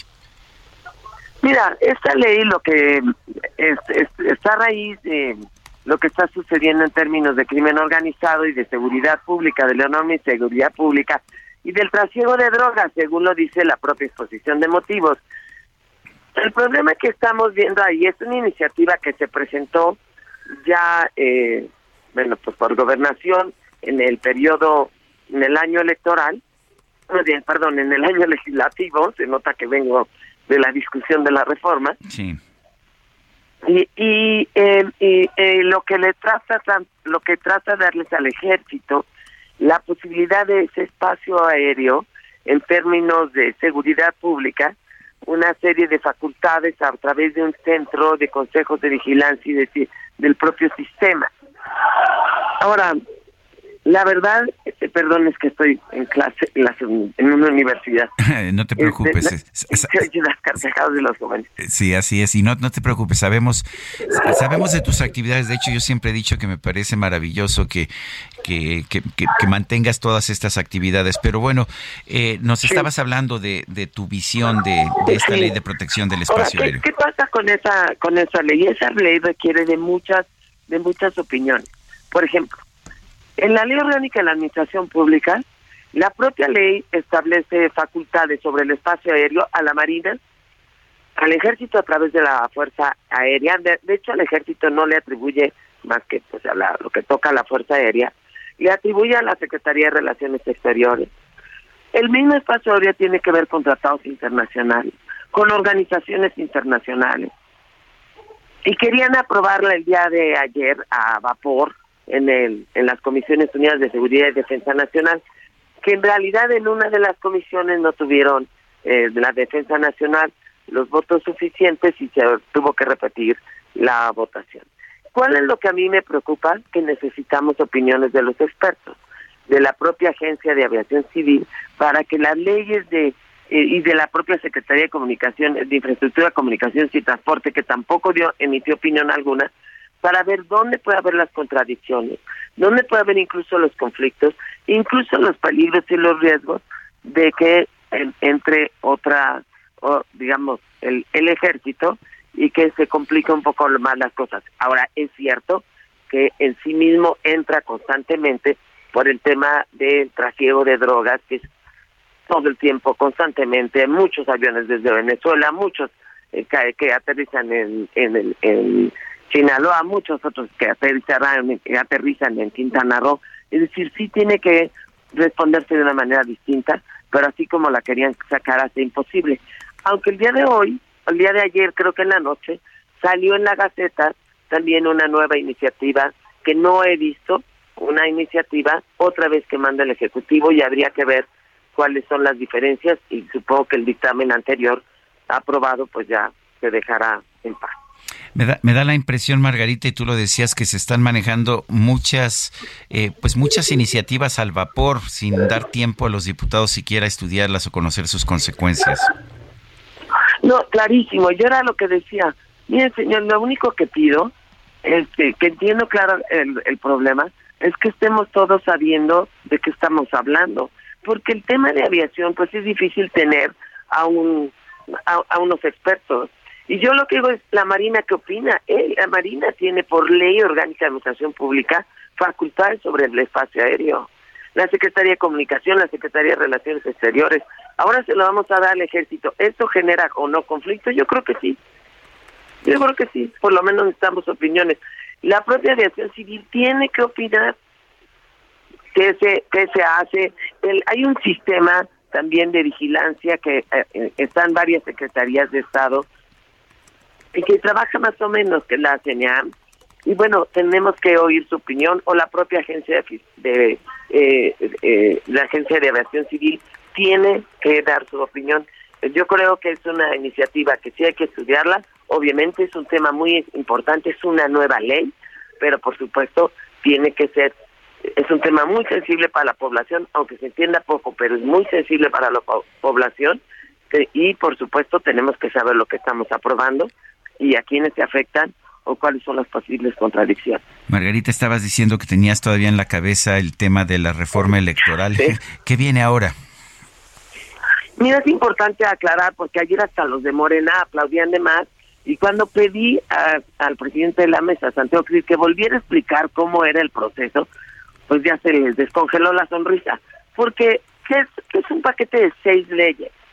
Dos de ellas son las que no tuvieron ninguna reserva y están son las de responsabilidad administrativa y la de comunicación social. Esas se van directa al Ejecutivo.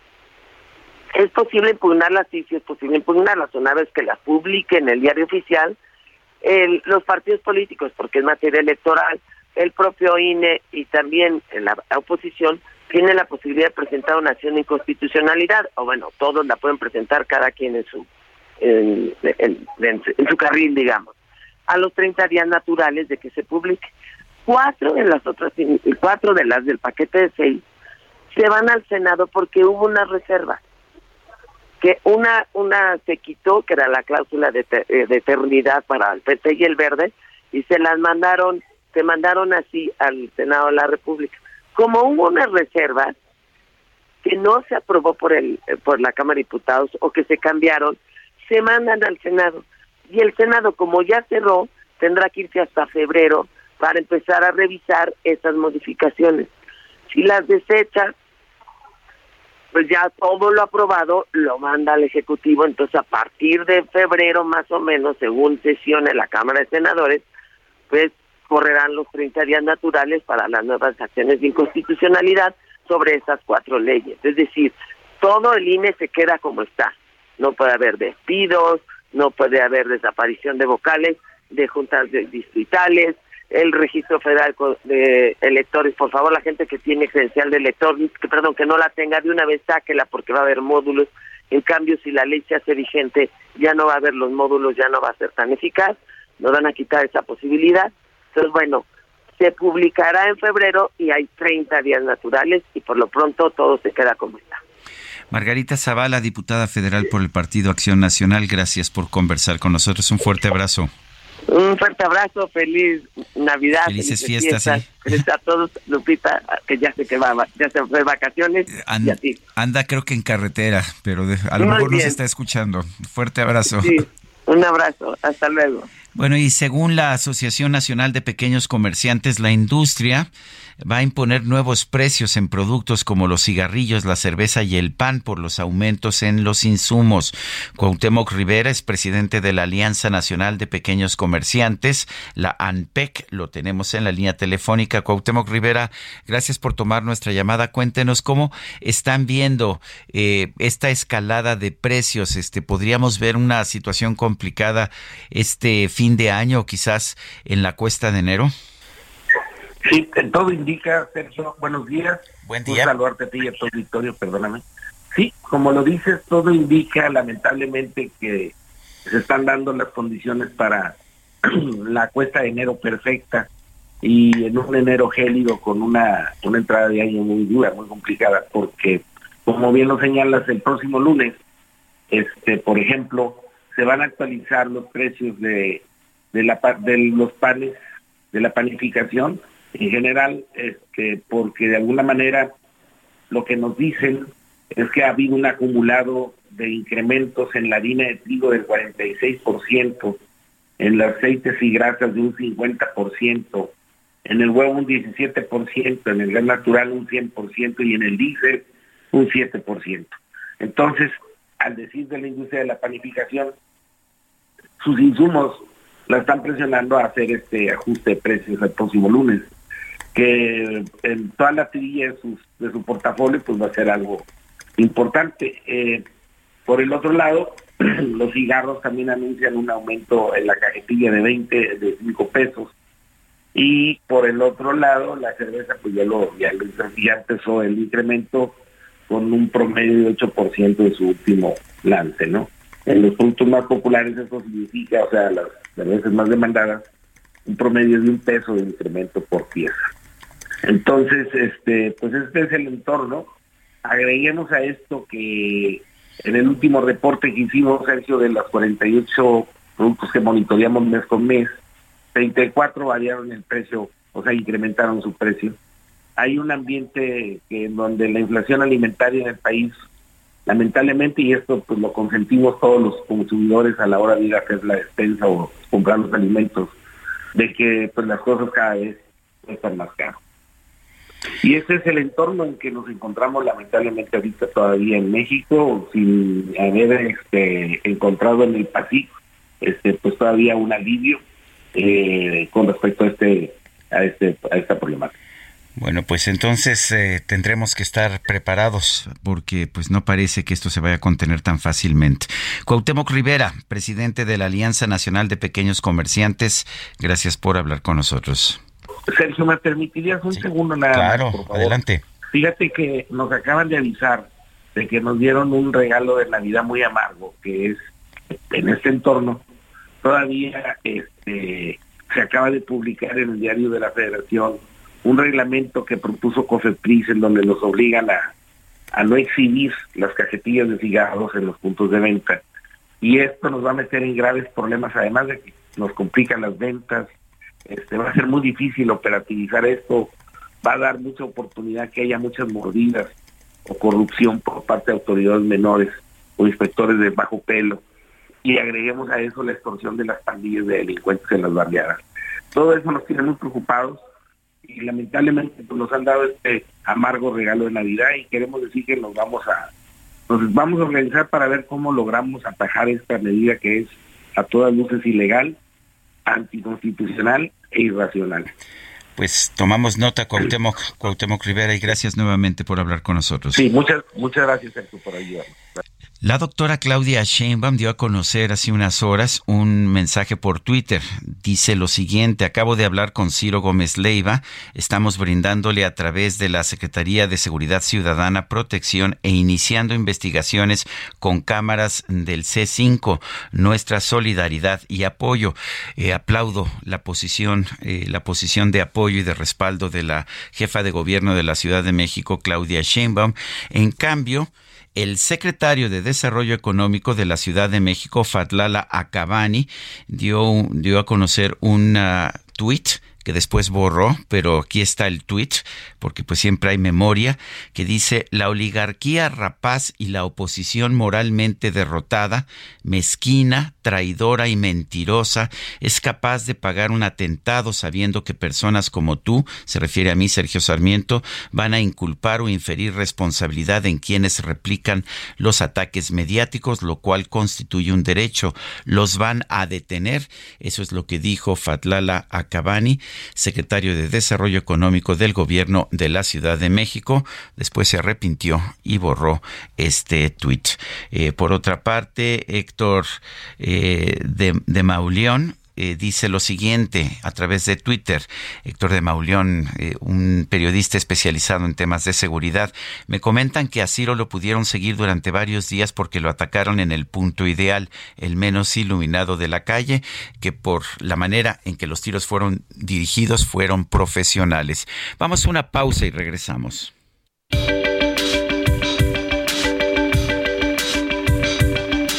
Sergio Sarmiento y Lupita Juárez quieren conocer tu opinión, tus comentarios o simplemente envía un saludo para ser más cálida esta mañana. Envía tus mensajes al WhatsApp 55 20 10 96 47.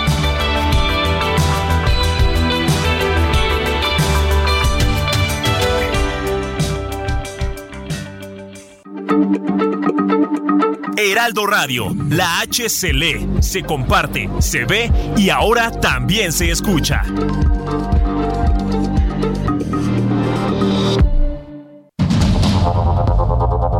Continuamos con Sergio Sarmiento y Lupita Juárez por el Heraldo Radio.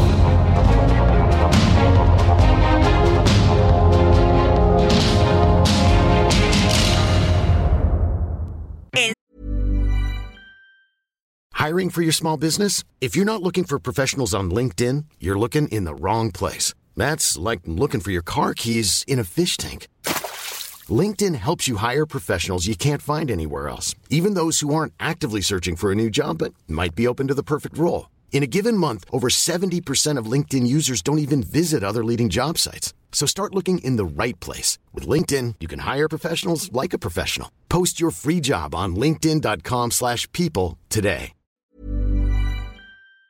Soriana aprovecha hasta un 50% de descuento en juguetería. Sí, hasta un 50% de descuento en juguetería y 70% de descuento en todos los artículos navideños. Además, lleve el segundo al 50% de descuento en todas las llantas. Soriana, la de todos los mexicanos. A diciembre 18, excepto pinos y nochebuenas. Aplica restricciones. Jaque Mate con Sergio Sarmiento.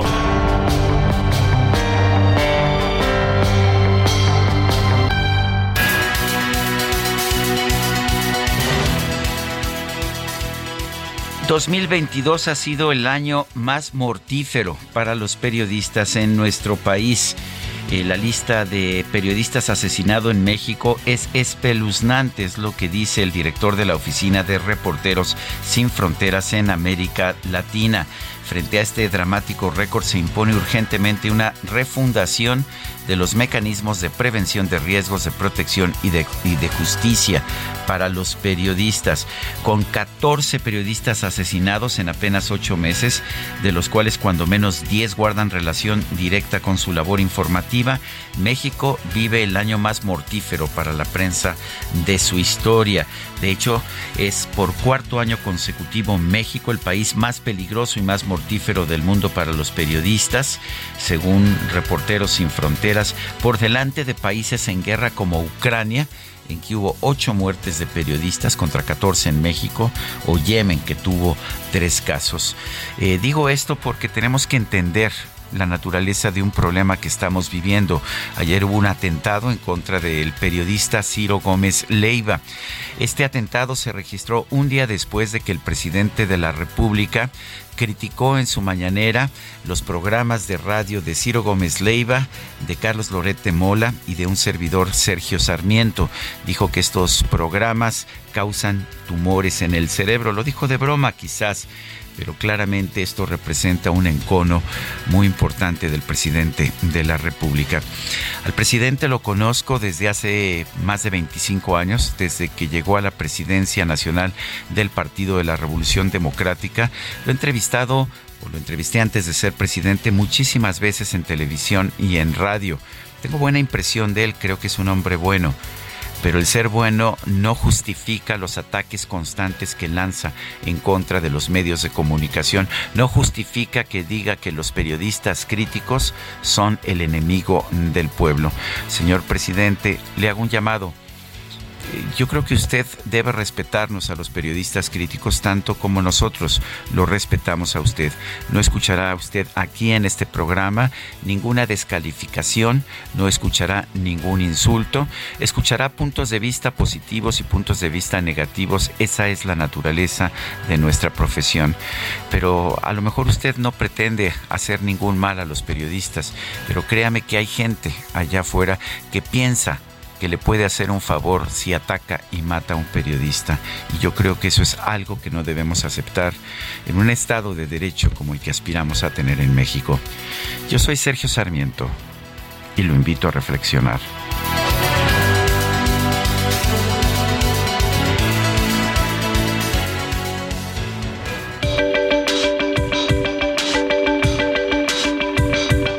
Para Sergio Sarmiento, tu opinión es importante Escríbele a Twitter en arroba Sergio Sarmiento.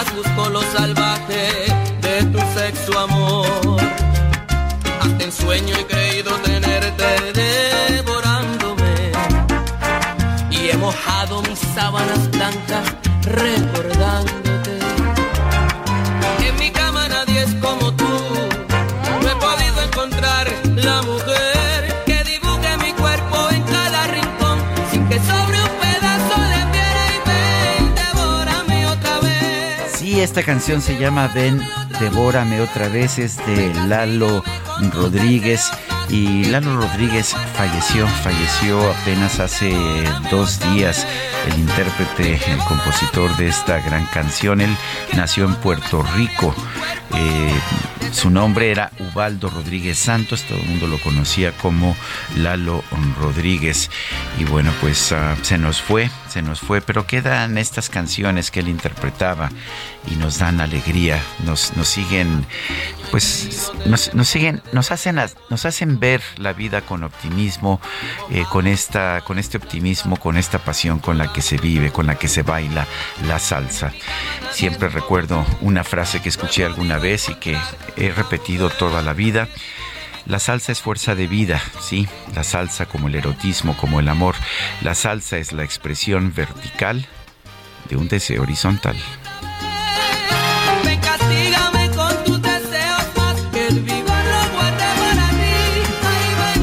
Mensajes de nuestro público. Dice Maritela Alonso, que tengan un buen fin de semana. Espero que este presidente megalómano y mitómano acepte su responsabilidad de fomentar la incordia contra ciudadanos mexicanos disidentes. No vaya a salir con que tienen la piel muy delgada, si no lo dije de manera personal. No, el presidente eh, ya, de hecho, expresó su solidaridad con el periodista Ciro Gómez Leiva y estoy muy contento de que lo haya hecho.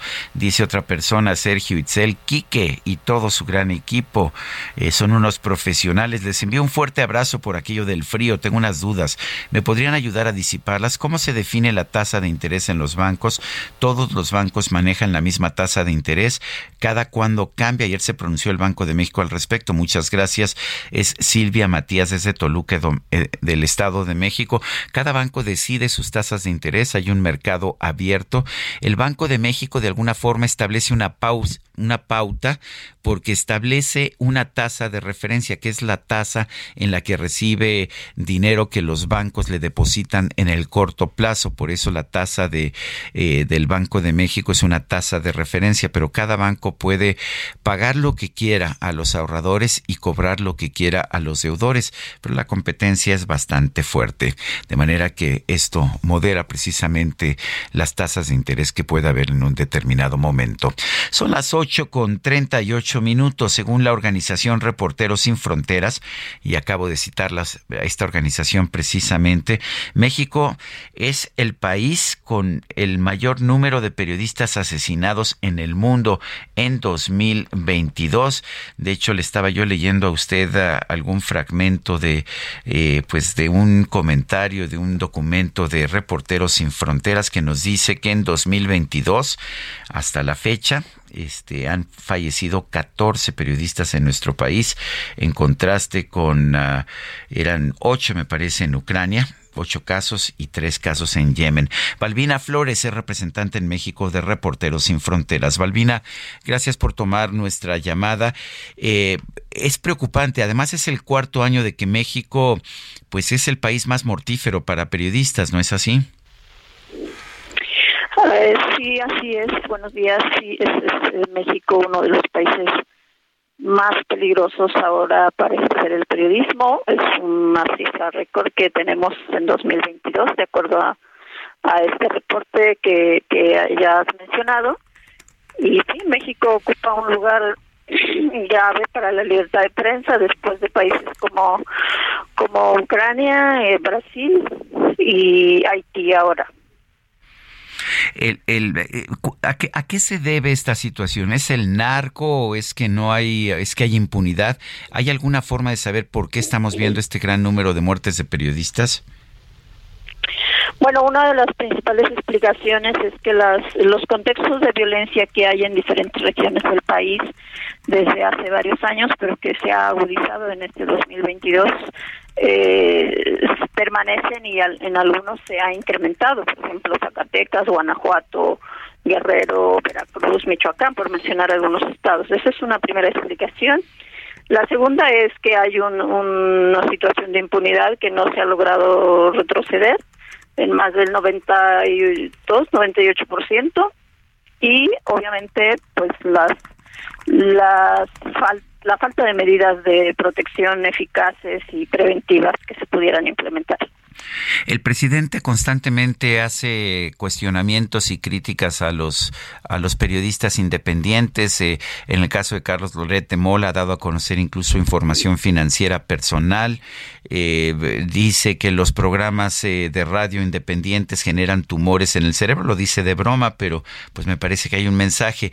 ¿Estos mensajes generan violencia o en realidad debemos buscar las causas en otro lado? Bueno, la verdad es que en un contexto eh, tan peligroso como en México para ejercer el periodismo, eh, habría que ser más cuidadosos en este tipo de comentarios, sobre todo viniendo de una autoridad, de una máxima autoridad como es el presidente.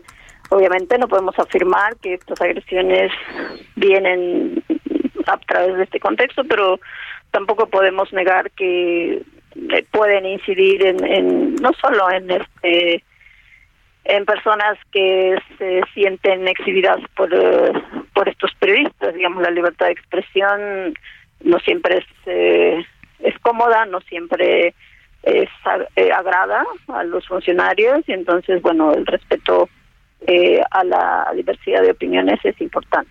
El presidente dice que él tiene derecho de réplica, que él tiene derecho de, de cuestionar las mentiras que dice eh, dicen los periodistas. Bueno, pues sí puede tener derecho a la réplica, pero también la forma en cómo se hace la réplica tiene mucho que ver. Y por otra parte, bueno, pues obviamente el respeto a la diversidad de opiniones es, es importante, como bien decía, la libertad de expresión en el caso particular de quienes la ejercen los, las y los periodistas no siempre es cómoda, es agradable para los funcionarios. Y en ese sentido, bueno, hay que decir que la misma Comisión Interamericana de Derechos Humanos en su principio de libertad de expresión señala que pues los funcionarios públicos en sus diferentes niveles pues son autoridades públicas que están eh, obviamente expuestas al, al escrutinio público. Bueno, pues yo quiero agradecerle, eh, Balbina Flores, representante en México de Reporteros Sin Frontera, el haber conversado con nosotros esta mañana. Muchas gracias, buenos días. Bueno, el, la Alianza de Medios MX, que es una organización civil sin fines de lucro conformada por medios de comunicación de todo el país, expresa su preocupación y extiende su solidaridad al periodista Ciro Gómez Leiva por el atentado que sufrió la noche de ayer 15 de diciembre. Hacemos un enérgico llamado a que autoridad, las autoridades investiguen debidamente estos hechos y den con los responsables.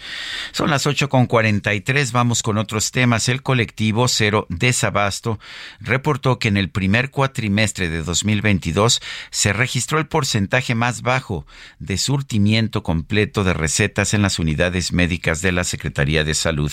En la línea telefónica, Andrés Castañeda, coordinador de Salud y Bienestar de nosotros. Andrés Castañeda, gracias por tomar la llamada. Eh, ¿Cómo se mide este, este porcentaje de surtimiento de recetas y en qué niveles está? ¿Cómo se compara con otros tiempos? Hola Sergio, buenos días eh, días al auditorio. Pues sí, mira, eh, lo que lo que hacemos desde el colectivo Cero de Sabat, que está conformada ya por 100 organizaciones y grupos de pacientes, y venimos dando seguimiento al tema del acceso efectivo a los medicamentos e insumos para la salud en México desde hace más de tres años. Lo que lo que hacemos es intentar entender cómo está el acceso efectivo a los medicamentos de varias formas, ¿no? Una de ellas es a través de nuestra plataforma, cerodesabasto.org, en donde pacientes, familiares de pacientes y profesionales de salud reportan cuando no reciben sus medicinas o los insumos que necesitan para, para trabajar. Y eh, otra manera es que hemos estado preguntando a las autoridades cuántas recetas han dejado de surtir, ¿no? Cuántas recetas surtieron completas, cuántas de manera parcial y cuántas recetas se negaron. Y, la institución que mejores sistemas de información tiene en este sentido es el IMSS, eh, que además es quien, quien compra y, y surte más del 60% de los medicamentos en México lo cual nos permite tener un termómetro muy, muy eh, general de, de, cómo están eh, el tema del abasto. Y, y, en ese sentido, eh, a principios de 2022 publicamos un informe sobre cómo estaba el abasto del 2017 al 2021 y damos cuenta cómo 2021 fue el año con peores condiciones de acceso a los medicamentos en, en, el registro que, que habíamos analizado. ¿no? Se dejaron de surtir efectivamente solo en las instituciones de seguridad social del país, IMSS, ISTE, Sedena, Semar y Pemex, más de 24 millones de, de, recetas. Solo el IMSS no surtió efectivamente, es decir, o negó toda la receta o dejó de surtir algunos de los medicamentos que se habían prescrito, más de 22 millones de, de recetas en 2021. Vemos cómo desde enero de este año empieza a mejorar el porcentaje de surtimiento de las recetas, pero todavía estamos lejos de no estar como tendríamos que estar, ni siquiera estamos como estábamos en 2017-2018. Solamente los primeros ocho meses de este año se, eh, no, se dejaron de surtir efectivamente eh, prácticamente 10 millones de, de, recetas, ¿no? Lo cual es eh, el, doble que lo que se dejó de surtir en todo el 2019 y, y mucho más que lo que dejó, se dejó de surtir en 2017-2018, ¿no? También este hasta noviembre de este año tenemos más de 1.400 reportes en la plataforma Cero Desabasto de falta de acceso a insumos, vacunas, medicamentos.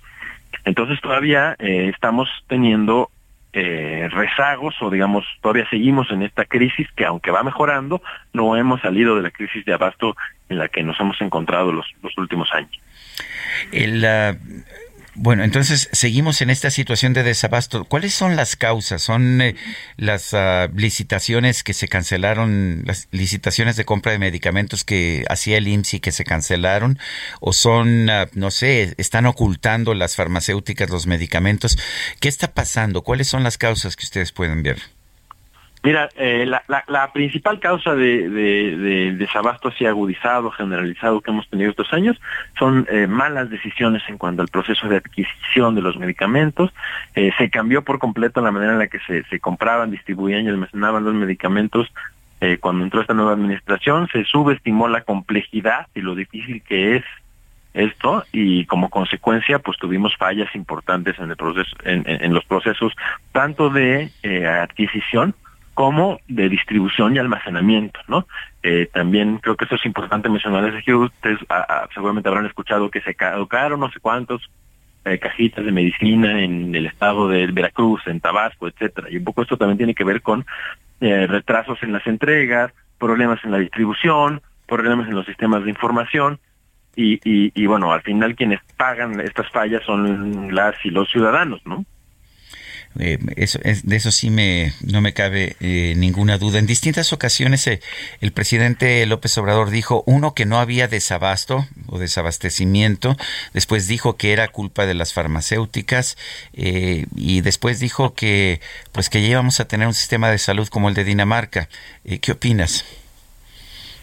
Pues creo que justo esta esta negación, ¿no? Que, ha habido esta eh, subestimación de la complejidad y falta de un buen eh, proceso de planeación y, y, y, y, sobre todo falta de escucha a todos los sectores es lo que nos ha llevado, ¿no? A esta situación. En México hay personas que saben cómo funcionan las cosas y, sobre todo para, para atender un problema tan complejo, un país tan grande, con una geografía tan compleja, con un sistema de salud fragmentado, pues necesitamos escucharnos, ¿no? Y creo que esta administración eh, no, no, no ha sabido escuchar a las y los pacientes, a los profesionales de salud, a la industria, a la academia, eh, a la sociedad civil. Y creo que si de verdad queremos resolver este problema, porque lo que se viene también, o un poco damos cuenta en el, comunicado que, que lanzamos ayer, que el proceso de adquisición para este 2023 una vez, cambiaron una vez más el modelo de compra porque recordarás, dijo que, que antes estaba la UNOPS como un jugador importante en el proceso de adquisiciones, esta eh, institución de las Naciones Unidas. Que creo que costó muchísimo dinero y no sirvió de nada, ¿no? Así es, no dio los resultados que, que estaba esperando el gobierno, por lo menos, ¿no? Y, y, toman la decisión de, de, de, sacarla del plano, pero entonces una vez más cambiamos el modelo de compra con otra curva de aprendizaje, eh, y, y, y, en el proceso de adquisición, que fueron las fallas apenas este, este lunes, pues vemos que varios medicamentos se quedaron sin postor, digamos, no hubo quien quisiera vender esos medicamentos al gobierno, vemos como hay muchos procesos que se están haciendo por adjudicación directa, es decir, no son un proceso de licitación, que esto sube nuevamente los precios, que esto le abre la puerta a la corrupción, etcétera. Entonces, todas estas cosas que ya sabemos que funcionan, que funcionan en todo el mundo, no se están aplicando aquí en México y pareciera que estamos eh, retrocediendo, ¿no? En, el tiempo, en los procesos, en estas cosas que ya sabemos que funcionan. Bueno, pues yo quiero, yo quiero agradecerte, Andrés Castañeda, coordinador de salud y bienestar de nosotros, el haber conversado con nosotros esta mañana. muchísimas gracias a ustedes. Bonito día. Bonito día. También son las 8 de la mañana con 50 minutos.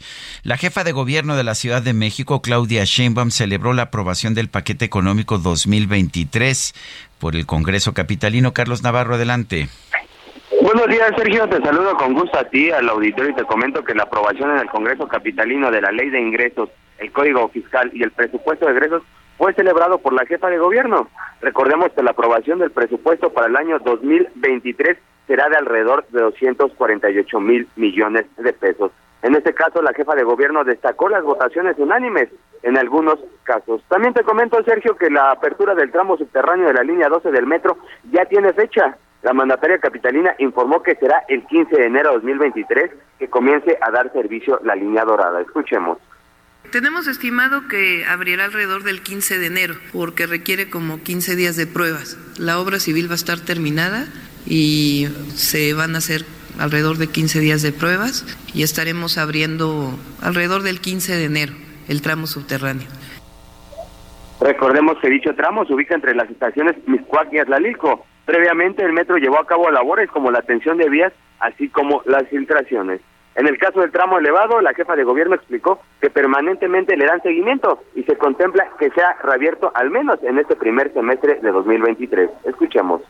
El tramo elevado eh, pues le damos seguimiento todas las semanas, eh, ya conocen pues las complicaciones de la obra, pero hoy se está atacando alrededor de 85 claros al mismo tiempo de los 254. Hay cerca de 15 claros ya terminados y va está tomando ritmo la obra. Uno de los problemas que tiene esta obra y otras en el país es que no hay suficiente número de soldadores eh, certificados y requiere pues una certificación muy alta para que no se vuelva a presentar ningún problema. Pero va, pues va avanzando el, el tramo elevado. Recordemos que el 3 de mayo de 2021 el tramo elevado de la línea dorada entre las estaciones Olivos y Pezonco colapsó, dejando como saldo lamentablemente 26 fallecidos y más de 100 heridos. Sergio, la información que te tengo. Carlos Navarro, muchas gracias. Hasta luego, buenos días. Delfina Gómez y Armando Guadiana, senadores por Morena, solicitaron licencia a sus cargos por tiempo indefinido, pues para concentrarse en las elecciones del 2023. Misael Zavala, adelante. Buenos días, Sergio. Buenos días al auditorio. Efectivamente, Sergio, y es que los legisladores de Morena se separan de sus cargos para, a partir del primero de enero del 2023, ya que Delfina Gómez Álvarez contenderá por la candidatura de Morena al gobierno del Estado de México y también Armando Guadiana se lanzará por la candidatura morenista en Coahuila. En la última sesión eh, ya ordinaria de la Cámara Alta, la senadora Delfina Gómez agradeció por las enseñanzas y también por el apoyo del coordinador de Morena en el Senado, Ricardo Monreal Ávila. Dijo que también pues estará en unos días más también pidiendo el apoyo de todos los senadores de la República, supuestamente, bueno, eh, efectivamente solo para el bloque, digamos, de Morena y sus aliados, para que la respalden en las elecciones que vienen en el Estado de México. El senador Guadiana también subió a tribuna para afirmar que quiere obtener la victoria en la lucha del siguiente año. Vamos a, vamos a una lucha dura y fuerte, pero vamos a obtener la victoria, fue lo que dijo el senador Guadiana, ahora senador con licencia. También agradeció a las personas de Coahuila para ganar las preferencias en la encuesta que realizó Morena hace algunos días. Y al respecto, Sergio, pues el líder de Morena en la Cámara Alta, el senador Ricardo Monreal expresó a los senadores los mejores deseos de éxito en esta nueva jornada que emprenderán. Incluso les dijo, no queremos volverlos ver, a ver aquí en el Senado, queremos ir a su toma de protesta. Bueno, pues muchas gracias, Misael Zavala. Nosotros nos vamos a una pausa y regresamos.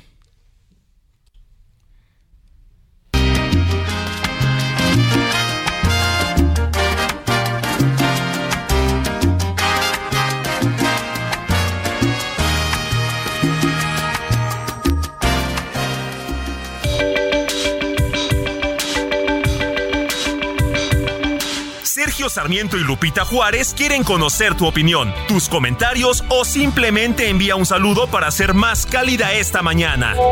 Envía tus mensajes al WhatsApp 55 20 10 96 47.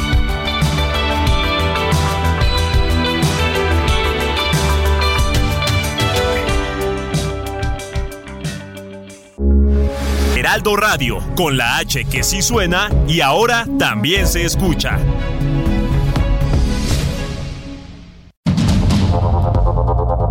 Continuamos con Sergio Sarmiento y Lupita Juárez por el Heraldo Radio.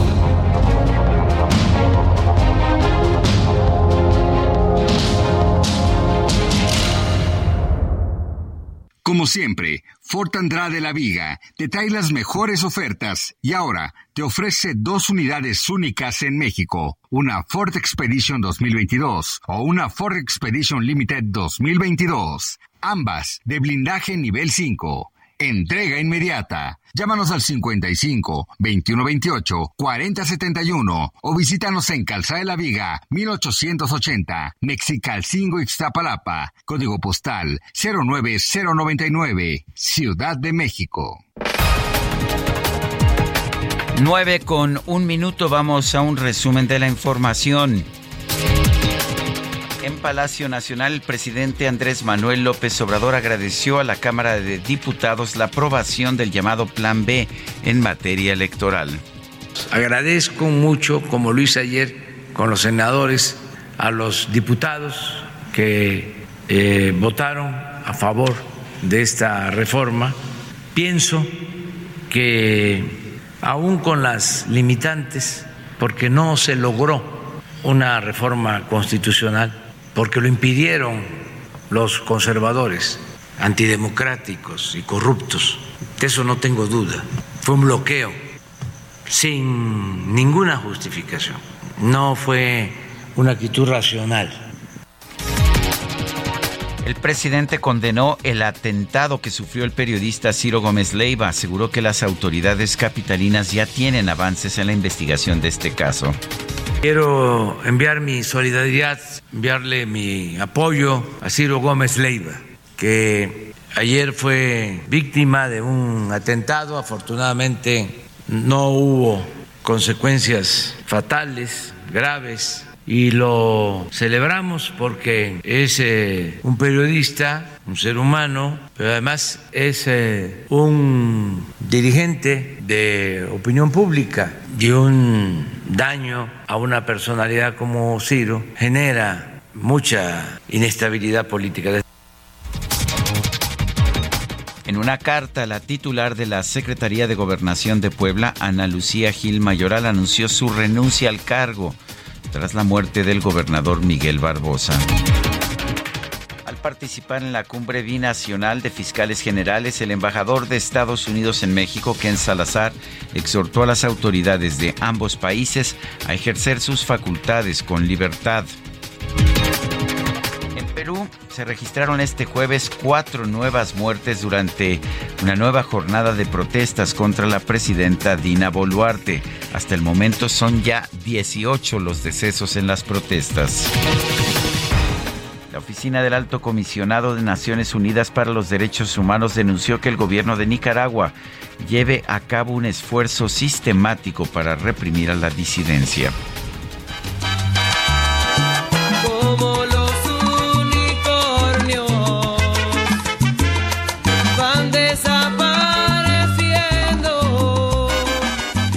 Bueno, pues el Departamento de Control de Animales de Los Ángeles, California, informó que hace unos días expidió la primera licencia para tener unicornios. Sí, esto lo hizo tras recibir una carta de una niña llamada Madeline, quien decidió pedir permiso para tener uno en su patio trasero en caso de que logre encontrarlo. La dependencia decidió enviarle el documento a su casa junto con una lista de cuidados para las mascotas y un unicornio de peluche para que vaya practicando. En los muros casi nadie pinta corazones. En Soriana, el segundo al 50% de descuento en whiskies, rones, vodkas, mezcales, ginebras y vinos de mesa. 12 packs de cerveza en lata, 99 pesos con 200 puntos. Excepto artesanal. Y 6 packs de cerveza barrilito, 50 pesos con 100 puntos. Soriana, la de todos los mexicanos. A diciembre 19. Aplica restricciones. Excepto Casa Madero, Vino Juguete, Moet y Macallan. Evita el exceso. El Químico Guerra. Con Sergio Sarmiento y Lupita Juárez. Químico Guerra, adelante, buenos días. ¿Qué nos tienes esta mañana? ¿Qué tal, Sergio? Pues un viernes con una buena noticia interesante y después con una sugerencia de lectura. Ya ves que hoy es viernes de lectura, no está Lupita, pues yo la voy a suplir en Claro. Pero te comento, fíjate, se inicia una verdadera nueva era, Sergio. Dinamarca construirá la primera isla de energía eólica del mundo. Se alcanzó finalmente un acuerdo histórico para la construcción de una planta que será un nodo, lo que será un hub, ¿no?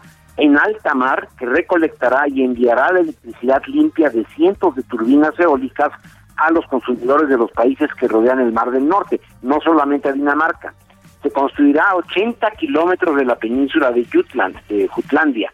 Tendrá una superficie total de 120 mil metros cuadrados y abastecerá a 10 millones de hogares, más que todos los hogares que tiene Dinamarca de la isla. Pero las compañías privadas serán cruciales para que cumpla los objetivos de innovación, rentabilidad y potencial comercial. No lo quiere hacer el gobierno solo, no puede. Dan Jørgensen, ministro danés de Clima y Energía, expresó eh, al firmar este acuerdo, esto es verdaderamente un gran momento para Dinamarca y para la transición energética global. Marca el inicio de una nueva era de producción de energía sostenible en Dinamarca y el mundo y vincula objetivos climáticos muy ambiciosos con crecimiento y empleos verdes bien remunerados. Ese es el mayor proyecto de construcción de toda la historia de Dinamarca, Sergio, dedicado precisamente a la transición energética. Así que estamos viendo, como les he comentado Lupita y a ti, todo el tiempo, ¿no? Cómo se está acelerando. Es, es un punto de inflexión en la historia. No lo vemos porque estamos metidos en el día con día, pero realmente eh, nuestros nietos, seguramente los bisnietos van a decir, ah, pues mi abuelo, mi bisabuelo vivió este gran cambio en la humanidad. Y voy a hacer una recomendación en este mismo sentido para una lectura de fin de semana. Se llama, el libro se llama Reinventando el Fuego y lo escribe un personaje extraordinario que tuve el gran honor de conocer, se llama Amory Lovins. Seguramente lo has oído, Sergio. Él eh, fundó el, lo que se llama el Instituto de las Montañas Rocallosas, el Rocky Mountain Institute, que por cierto es el que publica este libro. Es fascinante porque lo que hace eh, Amory es recoger todo, todo lo que hay actualmente en esta cuestión de la transición y lo ve desde un punto de vista muy objetivo. Amory Lovins no es un ambientalista radicalinsky, no es un estridentista, al contrario, es una persona bastante sensata, ha sido asesor en materia energética de Bill Clinton, eh, de Barack Obama, y eh, pues escribe este libro que realmente le da uno una luz de hacia dónde vamos los seres humanos en esta época de gran turbulencia. Se llama Reinventando el Fuego, Reinventing Fire, de Amory Lovins. Sergio. Pues uh, me parece muy bien y yo te, si nos vamos a recomendar libros, yo te recomiendo el último libro de Sergio Ramírez, este gran autor, ganador del premio Cervantes nicaragüense. Ese día cayó en domingo, son cuentos, muy lindos cuentos. Ah, gracias Sergio, pues sí, lo, lo voy a, lo voy a comprar este, por Amazon, ¿no? A, a través de... Me parece bien. Bueno, pues un fuerte abrazo y, y oye, este, ah, bueno, no, un fuerte abrazo a ti, Químico Guerra. Nuestra radioescucha Pamela Levet dice, qué hermosa la noticia del unicornio. Yo quiero pedir permiso para tener un tigre de Bengala en mi casa le digo yo que los tigres de Bengala son pues un poquito problemáticos y me manda la foto de un hermoso eh, peluche de tigre de Bengala que realmente está hermoso. Siendo así, adelante Pamela, ten tu tigre de Bengala. Son las nueve de la mañana con nueve minutos. En Soriana, esta Navidad lo damos todo. Compra uno y lleve el segundo al 50% de descuento en todos los chocolates navideños e importados y en todos los turrones y panetones. Además, todas las leches evaporadas en lata a solo 10 pesos con 100 puntos. Soriana, la de todos los mexicanos. A diciembre 19, aplica restricciones. Todo mundo la pizza. Ando buscando como un loco por el mundo. Ya no aguanto un segundo. Alguien venga, dígamelo La, la micro deportiva.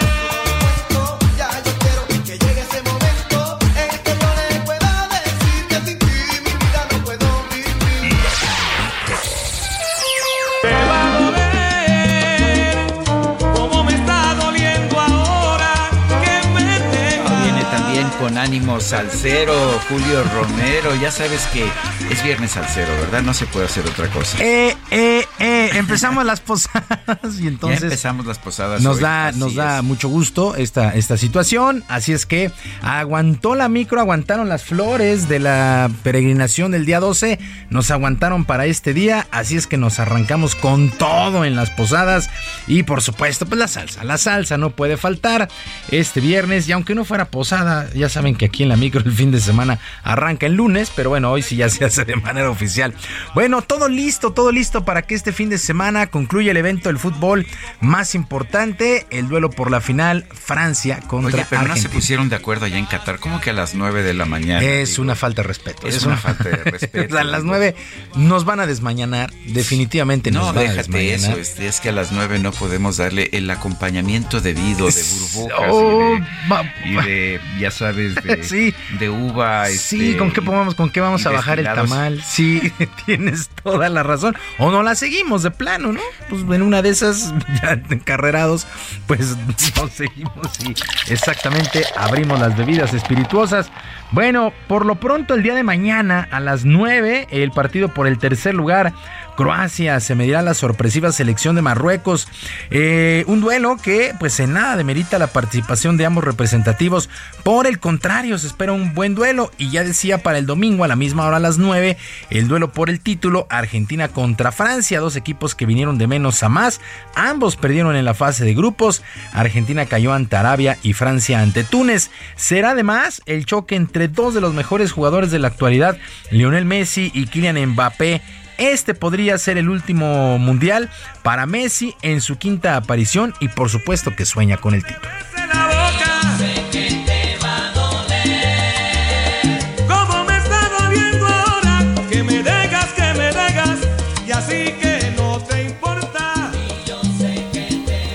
No hice nada especial, me cuidé y, y, y trabajé como lo hice toda mi, mi carrera, sabiendo que es un momento especial, como decís, seguramente mi, mi último mundial, mi última oportunidad de, de conseguir ese gran sueño que, que tengo y que todos queremos, pero más allá de eso no, no hice nada especial. Pues hay que decirlo, de la mano de Messi, Argentina ha caminado. También este evento ha significado grandes decepciones como Alemania, que no se clasificó por segunda competencia consecutiva a los octavos de final, Bélgica, la que muchos consideraban el caballo negro, Brasil, que a pesar de mostrar un juego atractivo, no supo resolver a la hora buena, España y su joven generación también quedaron en el camino, y por supuesto México, que sigue sin dar ese salto de calidad. Uno de los involucrados en este fracaso con el tricolor es el mediocampista Uriel Antuna, quien espera se aprenda de esta mala experiencia de cara al 2026, donde nuestro país será uno de los anfitriones.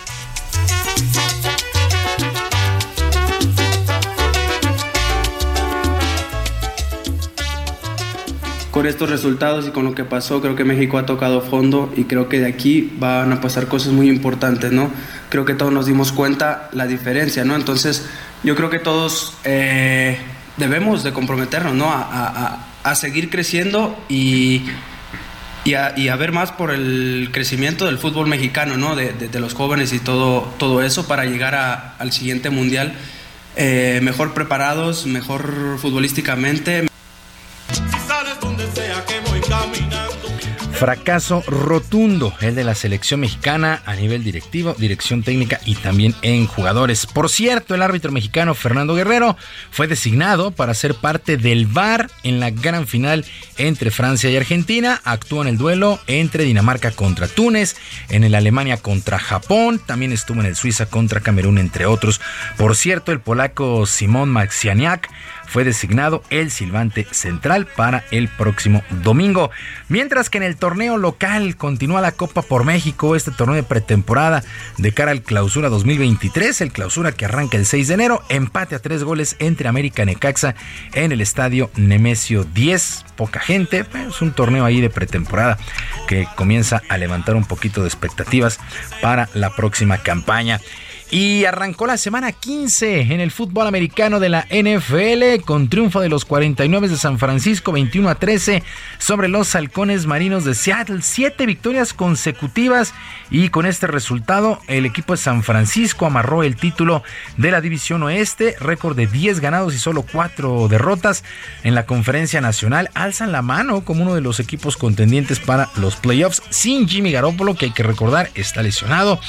Va a librar seguramente el quirófano y podría, podría estar en los playoffs con los 49, pero la verdad es que ha jugado bastante bien este equipo de San Francisco el día de ayer de visita, ¿eh? De Así visita. es. Garópolo muy bueno, pero este, ¿cómo se llama este muchacho? Per- Purdy, el este, Eh, sí, el que entró de suplente. muy bueno, ¿no? Básico, no se mete en problemas. Así Así, es. tiene que ser de repente un, un suplente, no se mete en problemas. Si hay que soltar un pase a la banda, lo suelta, lo vuela. Si hay que entregarlo, lo entrega. Si se tiene que comer una captura, lo hace sin mayores problemas. La verdad es que lo ha hecho bastante bien. Y San Francisco levanta la mano. ¿eh? Yo pienso que San Francisco puede llegar lejos en los playoffs. Y el mejor básquetbol del mundo regresa a nuestro país luego de la pandemia y la Arena Ciudad de México recibirá el duelo entre el calor de Miami y los Spurs de San Antonio este sábado en punto de las 4 de la tarde. La NBA será el primer duelo de temporada regular fuera de territorio estadounidense y canadiense tras el problema de COVID en el mundo, aunque el pasado mes de octubre hubo duelos de exhibición en Japón y en los Emiratos. Bueno, varios jugadores mexicanos ex NBA esperan que poco a poco nuestro baloncesto sea más reconocido, por lo menos así lo señaló Horacio Llamas. Tu manera de que la noche entera Nosotros quisiéramos, y creo que todos ustedes también, quisieran ver más jugadores eh, mexicanos en, la NBA. pero desafortunadamente pues no, no, se ha logrado. Muchos jugadores buenos con selección nacional, muchos jugadores se van a Europa a jugar eh, y, siempre esperamos que eso, que, ese- que tengan esa oportunidad para que, para que sepan qué significa todo eso. Si supieras, amor.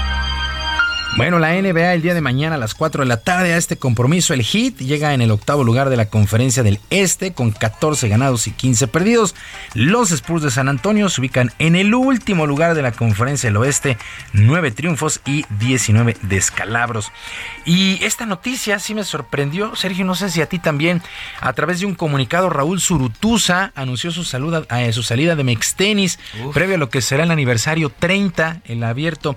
Eh, gracias a Zurutuza, la verdad es que el torneo que se desarrolla ahora en Acapulco está considerado uno de los mejores 500 de toda la gira del ATP. Llegó en 1993, cuando todavía se jugaba aquí en la Ciudad de México. Fue parte fundamental para el traslado a Acapulco, primero en canchas de arcilla y ahora en canchas duras, también lo que ha permitido tener a muchos jugadores de primer nivel. Sí, Sorprendió trabajo, sí. extraordinario trabajo Raúl Zurutuza, pero el día de ayer emitió un, un comunicado donde pues le da las gracias a Burillo, que es el, el dueño de todo el asunto, y pues no, no seguirá en Mextenis. Esa noticia, la verdad es que me ha sorprendido de manera importante Raúl También porque realmente ha construido un gran torneo. Yo creo que el mejor torneo de 500 puntos en, en la historia. Y así lo ha señalado, así lo ha señalado los propios jugadores en las votaciones.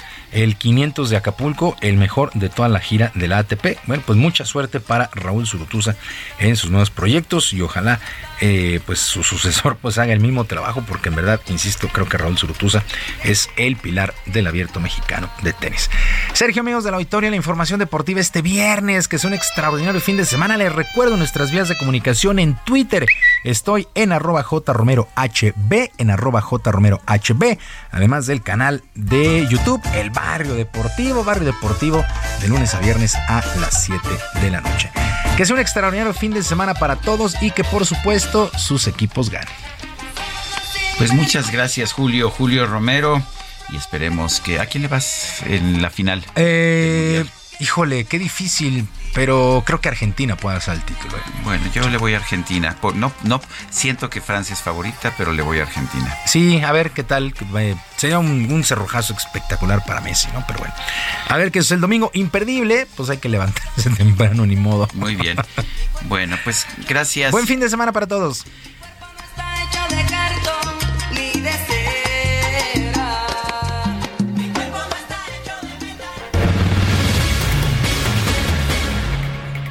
Bueno, pues a fuego, viento y humo forman parte de los efectos especiales de la ópera clown Santino, El Camino del Mago. Tenemos en la línea telefónica Emiliano Cárdenas, director, escritor e intérprete de Santino. Emiliano Cárdenas, suena, pues suena espectacular, fuego, viento y humo en una ópera clown. Cuéntanos de este Santino, El Camino del Mago. Hola, ¿qué tal? Buenos días. Claro que sí, con mucho gusto.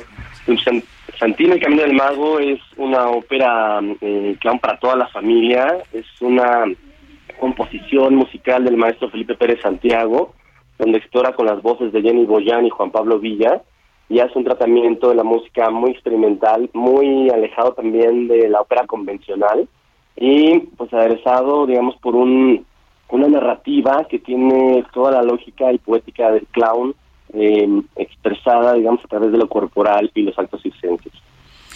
Eh, tengo la impresión siempre de que los espectáculos clown son más bien silenciosos y las óperas pues son cantadas. ¿Cómo, cómo se compaginan las dos? Fíjate que es una tradición muy, muy, muy especial porque justamente nosotros eh, no tenemos nada de texto en esta ópera, no hay una historia cantada por los cantantes, sino es una experimentación totalmente vocal. Y esto hace que se conjunte este universo corporal silente que tiene un clown y nos da un tratamiento también muy muy poético y muy muy bello, muy cercano también a la danza. Eh, eh, ¿Cuánto tiempo dura el espectáculo y qué, y qué puede esperar el espectador que llega ahí? ¿Qué es, que ¿Va a ser algo completamente nuevo o hay algo, pues no sé, hay claves o, formas que son tradicionales en los escenarios? Pues eh, mm, dura una hora diez aproximadamente. Mm, es corto, sí. Es corto, exactamente. Es una, estamos pensando, eh, pues, fue ideado para eh, las infancias para toda la familia, para verlo de corrido. y también eh, tenemos a la Orquesta Sinfónica en vivo, la orquesta, la voz Orquesta, que es la orquesta que fundó el maestro Felipe Pérez Santiago, en escena. Entonces eso también es muy diferente, digamos que el escenario va a salir a los músicos tocar, eh, hay, momentos circense, hay momentos también acrobáticos, eh, y creo que lo nuevo que hay acá es eh, la historia que tiene que ver mucho con cultivar el ser propio, ¿no? Y le hablamos a las infancias desde una poética mm, muy poderosa de, crecer a través de sí mismo y también eh, enfrentar el propio miedo, ¿no? Eh, tiene elementos de la ópera tradicional, pero también es una ópera muy disruptiva, definitivamente. Bueno, pues Emiliano, ¿dónde podemos ver esta, este, esta ópera Clown Santino, El Camino del Mago? ¿Y qué días? Vamos a estar en el Teatro Metropolitan el 18 de diciembre a las 5 de la tarde. Es única función, eh, es nuestro estreno en Ciudad de México, así que están invitadísimos. Pues muy bien, pues yo te agradezco, Emiliano Cárdenas, esta invitación y es un solo día. Así es, es un solo día. Es, eh, todavía hay boletos disponibles y en Santino Ópera MX pueden encontrar también más información sobre historias, sobre los personajes, sobre el elenco.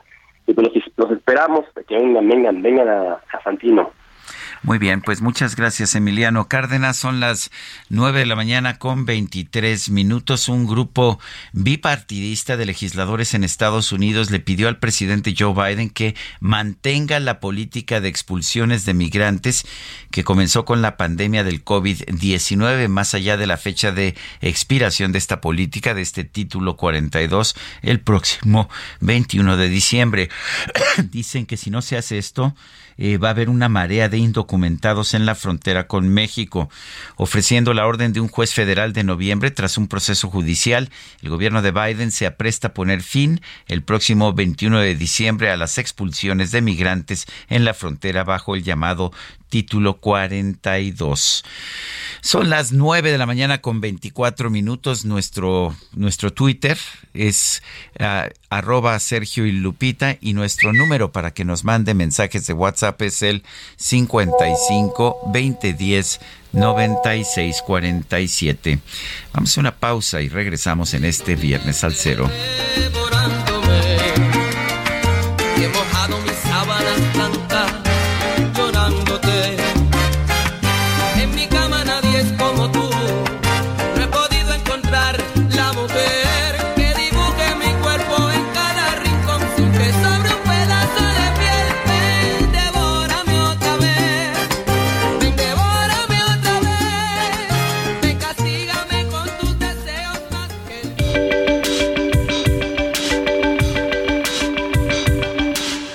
Sarmiento y Lupita Juárez quieren conocer tu opinión, tus comentarios o simplemente envía un saludo para hacer más cálida esta mañana. Envía tus mensajes al WhatsApp 55 20 10 96 47.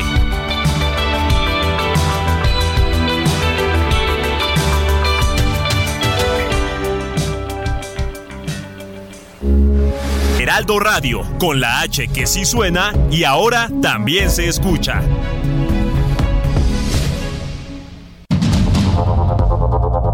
Continuamos con Sergio Sarmiento y Lupita Juárez por el Heraldo Radio.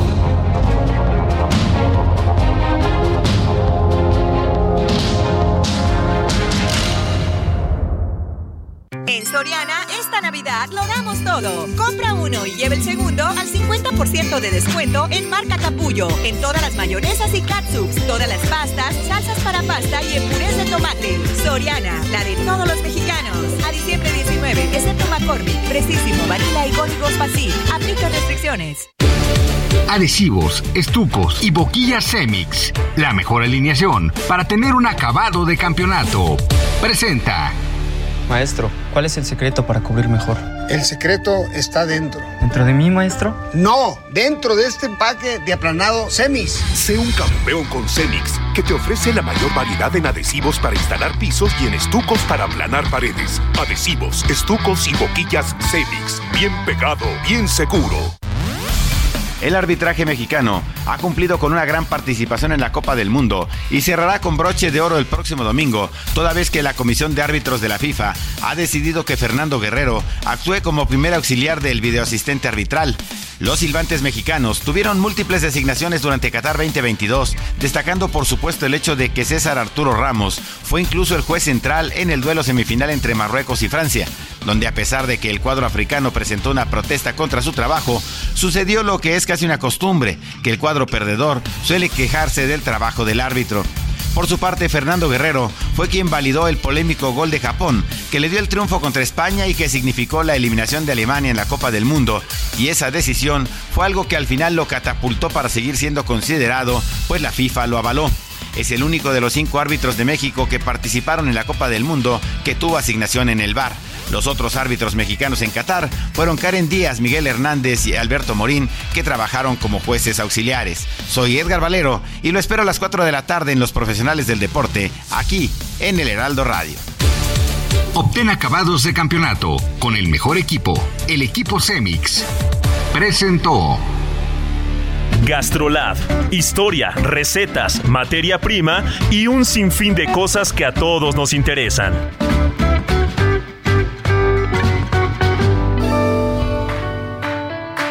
Hola amigos del Heraldo Radio, soy el chef Israel Arechiga de Gastrolab y hoy tengo una preparación que estoy seguro que va a dejar sorprendido a más de uno porque esta fruta, pequeña fruta muy típica de esta temporada, que se encuentra por todos lados ahora mismo, es muy versátil por si no lo sabían y se puede hacer una salsa muy particular.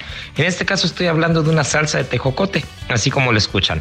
Los ingredientes son 8 piezas de tejocotes, 2 chiles habaneros tatemados, un diente de ajo grande, una cucharadita de azúcar morena, 2 piezas de mandarina y sal y pimienta negra. El procedimiento es servir los tejocotes. Una vez servidos, vamos a quitar la cáscara y la vamos a separar por un lado y por otro lado, cuidamos únicamente la pulpa y retiramos el hueso. Vamos a exprimir el jugo de las mandarinas y vamos a licuar la pulpa de los tejocotes junto con el ajo un poquito confitado o guisado, el azúcar, los chiles habaneros tatemados y el jugo de las mandarinas. Ahora sí, vamos a llevar hervor, un poquito de mantequilla y lo vamos a salpimentar. Lo ponemos en una salsera y tenemos una salsa bastante particular que estoy seguro que no conocían. En Soriana, esta Navidad, compra uno y el segundo al 50% de descuento en jamones Virginia de pavo, tocinos y chorizos Food, Swan y Chimex en paquete. Y en mantequillas y margarinas Primavera, La Gloria, Iberia, Lala, La Villita o Princess. Y 3x2 en cremas al pura. Soriana, la de todos los mexicanos. A diciembre 19, aplican restricciones.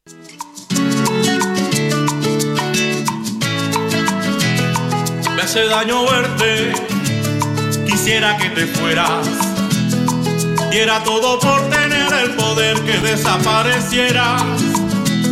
Trato de olvidarte de cualquier manera, pero se me está haciendo imposible si sales donde sea. Si sales donde sea que voy caminando,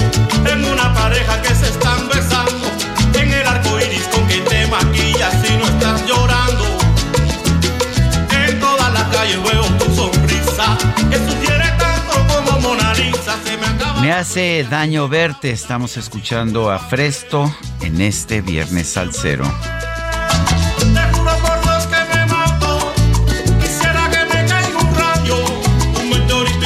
Vamos a, a enlazarlos en, en este momento a la conferencia de prensa que está ofreciendo el secretario de Seguridad Ciudadana de la Ciudad de México, Omar García Harfush, acompañado por la jefa de gobierno, la doctora Claudia Sheinbaum.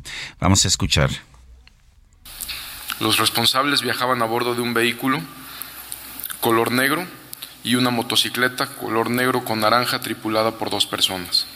Se pudo verificar que la motocicleta ya venía al señor Ciro Gómez Leiva. A las 11.02 se observa el paso de la camioneta sobre Avenida Universidad y metros atrás se puede ver nuevamente un vehículo que posiblemente va siguiendo también al periodista. La agresión ocurre a las 11.10 de la noche por parte de los tripulantes de la motocicleta mencionada. Después del atentado, a las 11 con 12 minutos se observa el paso de la motocicleta sobre Avenida Insurgentes al norte, Barranca del Muerto y Parroquia al oriente. A las 11.18 se le observa sobre eje 8 Sur entre Coyoacán y Amores. El seguimiento nos permitió ubicar la unidad hasta cruzar el perímetro del Estado de México, donde continuamos trabajando ya en coordinación con las autoridades de dicha entidad. Bueno, pues esto es lo que hace unos momentos dijo Omar García Harfush, el secretario de Seguridad Ciudadana. Eh, han estado en esta conferencia, ha estado en esta conferencia también la doctora Claudia Sheinbaum. Claramente tienen identificada la motocicleta, saben eh, también identificado un automóvil que aparentemente participó también en los hechos, saben que había dos personas en la motocicleta, el sicario que disparó venía en el asiento de atrás, después la motocicleta siguió subiendo viaje hacia el Estado de México. El uh, sicario que disparó se había ya bajado de la motocicleta. Este sistema de cámaras del C5 de la Ciudad de México puede pues puede ayudar, puede ayudar a encontrar los responsables de este hecho y me parece muy positivo que la secretaria, eh, bueno, que el secretario de Seguridad Ciudadana y que la jefa de gobierno de la Ciudad de México estén tomando medidas inmediatamente en este tema. Dice la jefa de gobierno que en dos ocasiones ha hablado con uh, Ciro Gómez Leiva, que le ha ofrecido todo el apoyo que necesite y protección para él y para su familia. De manera que, pues uh, claramente la jefa de gobierno no está tomando este tema a la ligera. Yo lo celebro en realidad. Son las nueve de la mañana con 38 minutos. La aplicación Finsus está enfocada a la democratización digital de las finanzas, a lograr una mayor inclusión financiera. Eh, ¿De qué se trata Finsus, esta aplicación? Tenemos con nosotros eh, aquí en el Heraldo al director general de Finsus, Carlos Marmolejo. Carlos, gracias por estar con nosotros. Es un momento en que están cambiando las reglas del juego, la gente eh, pues ya no se halla en los bancos tradicionales, pero como que no le tiene confianza todavía a las aplicaciones. Cuéntanos de esta aplicación. Sí, Sergio, me da muchísimo gusto estar contigo. Y efectivamente, ¿no? las personas tienen, tenemos un problema muy fuerte para poder eh, ahorrar nuestro dinero, abrir una cuenta. No en todos los municipios, no en todas las ciudades tenemos suficientes sucursales bancarias. Entonces se vuelve una barrera muy fuerte para poder abrir una cuenta y poder eh, salvaguardar nuestro dinero y que genere rendimientos. Entonces nos hemos dado cuenta en los últimos años, hemos hecho varios estudios, que a pesar de que han iniciado operaciones muchísimas aplicaciones móviles, estas llamadas fintechs, pues poco han movido eh, el incremento en la inclusión financiera. Eh, hoy en día, fíjate, menos del 40% de la población tiene una cuenta de ahorro y la usa muy poco. Entonces eso nos deja en una posición pues todavía eh, muy lejana a un modelo de inclusión financiera donde todos los mexicanos tengamos un acceso a una cuenta formal. Entonces el tema no es aumentar las sucursales, el tema es tener el banco en el teléfono. El tema es cómo rompemos justamente esa barrera, ¿no? Cómo, cómo nos volvemos mucho más cercanos a las personas, ¿no? Si nos tenemos que desplazar mucho para algo que de por sí nos cuesta trabajo, que es ahorrar, pues ahora imaginemos que si podemos llevar esa tiendita, déjame llamarlo así, a la, a la esquina de, tu casa donde puedas adquirir productos de manera muy cercana, vas a acudir de manera más recurrente. En un teléfono celular, si le damos la capacidad de ahorrar. Hay muchísimas reglas que establece la autoridad. Eh, ¿Cómo le hacen para pues simplificar esto. Cada vez que se abre, que yo he abierto una cuenta bancaria en los últimos tiempos, bueno, es increíble la cantidad de, de trámites, de procedimientos, se, se ha vuelto casi imposible. Efectivamente, Sergio. Tenemos un reto ahí con el tema de la regulación. Las autoridades lo hacen porque es necesario cuidar el sistema financiero formal, ¿no? No cualquier persona debería de abrir una cuenta si queda como anónima. Tenemos que autenticar perfectamente bien a las personas, darle seguridad por la información que están ingresando. Entonces, tenemos una serie de reglas que en el caso de Finsus, pues hemos trabajado de manera muy fuerte para hacerlas mucho más simple, sin perder esa seguridad y cumpliendo con todas las regulaciones. ¿Qué ventajas puede encontrar una persona que utilice esta aplicación de Finsus? Mira, son tres cosas muy importantes, ¿no? La primera es la tasa. Somos, somos una plataforma digital, somos una Sofipo que ofrecemos eh, el ¿Qué rendimiento. Sofipo? La Sofipo es una sociedad financiera popular que está regulada por la Comisión Nacional Bancaria.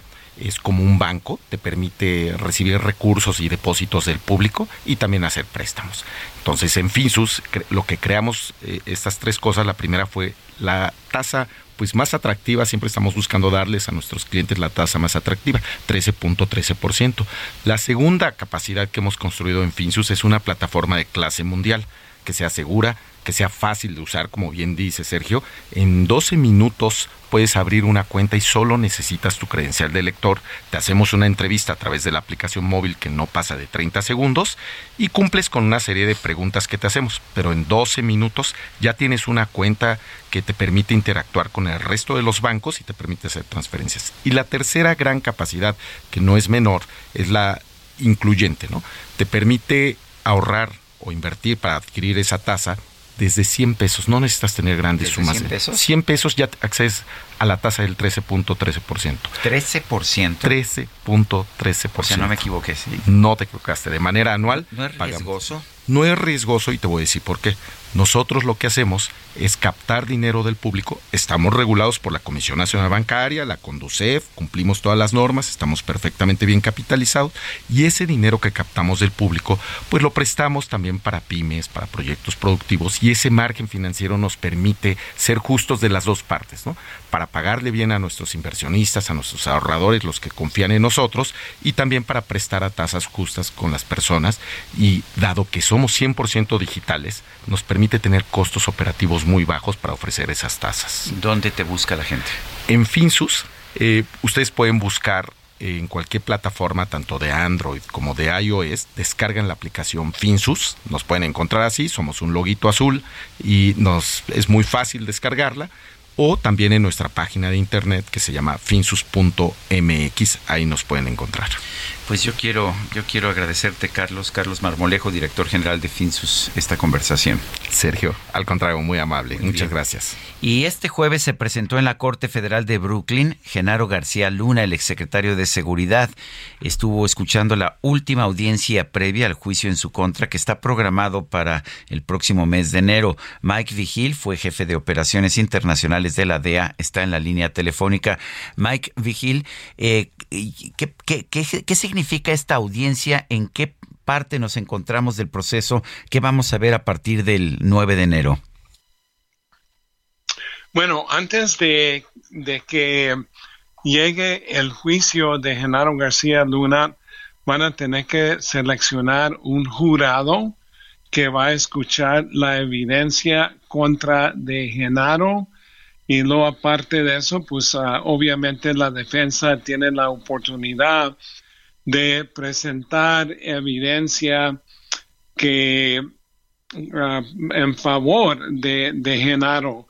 So, lo que yo creo que la evidencia que va a presentar el gobierno se trata de uh, audio, se trata de documentos, de testigos, y este juicio, Sergio, se ha demorado por la, todos los documentos. Yo creo que ahora existen más, más o menos como un millón de páginas de, de documentos, evidencia contra de Genaro.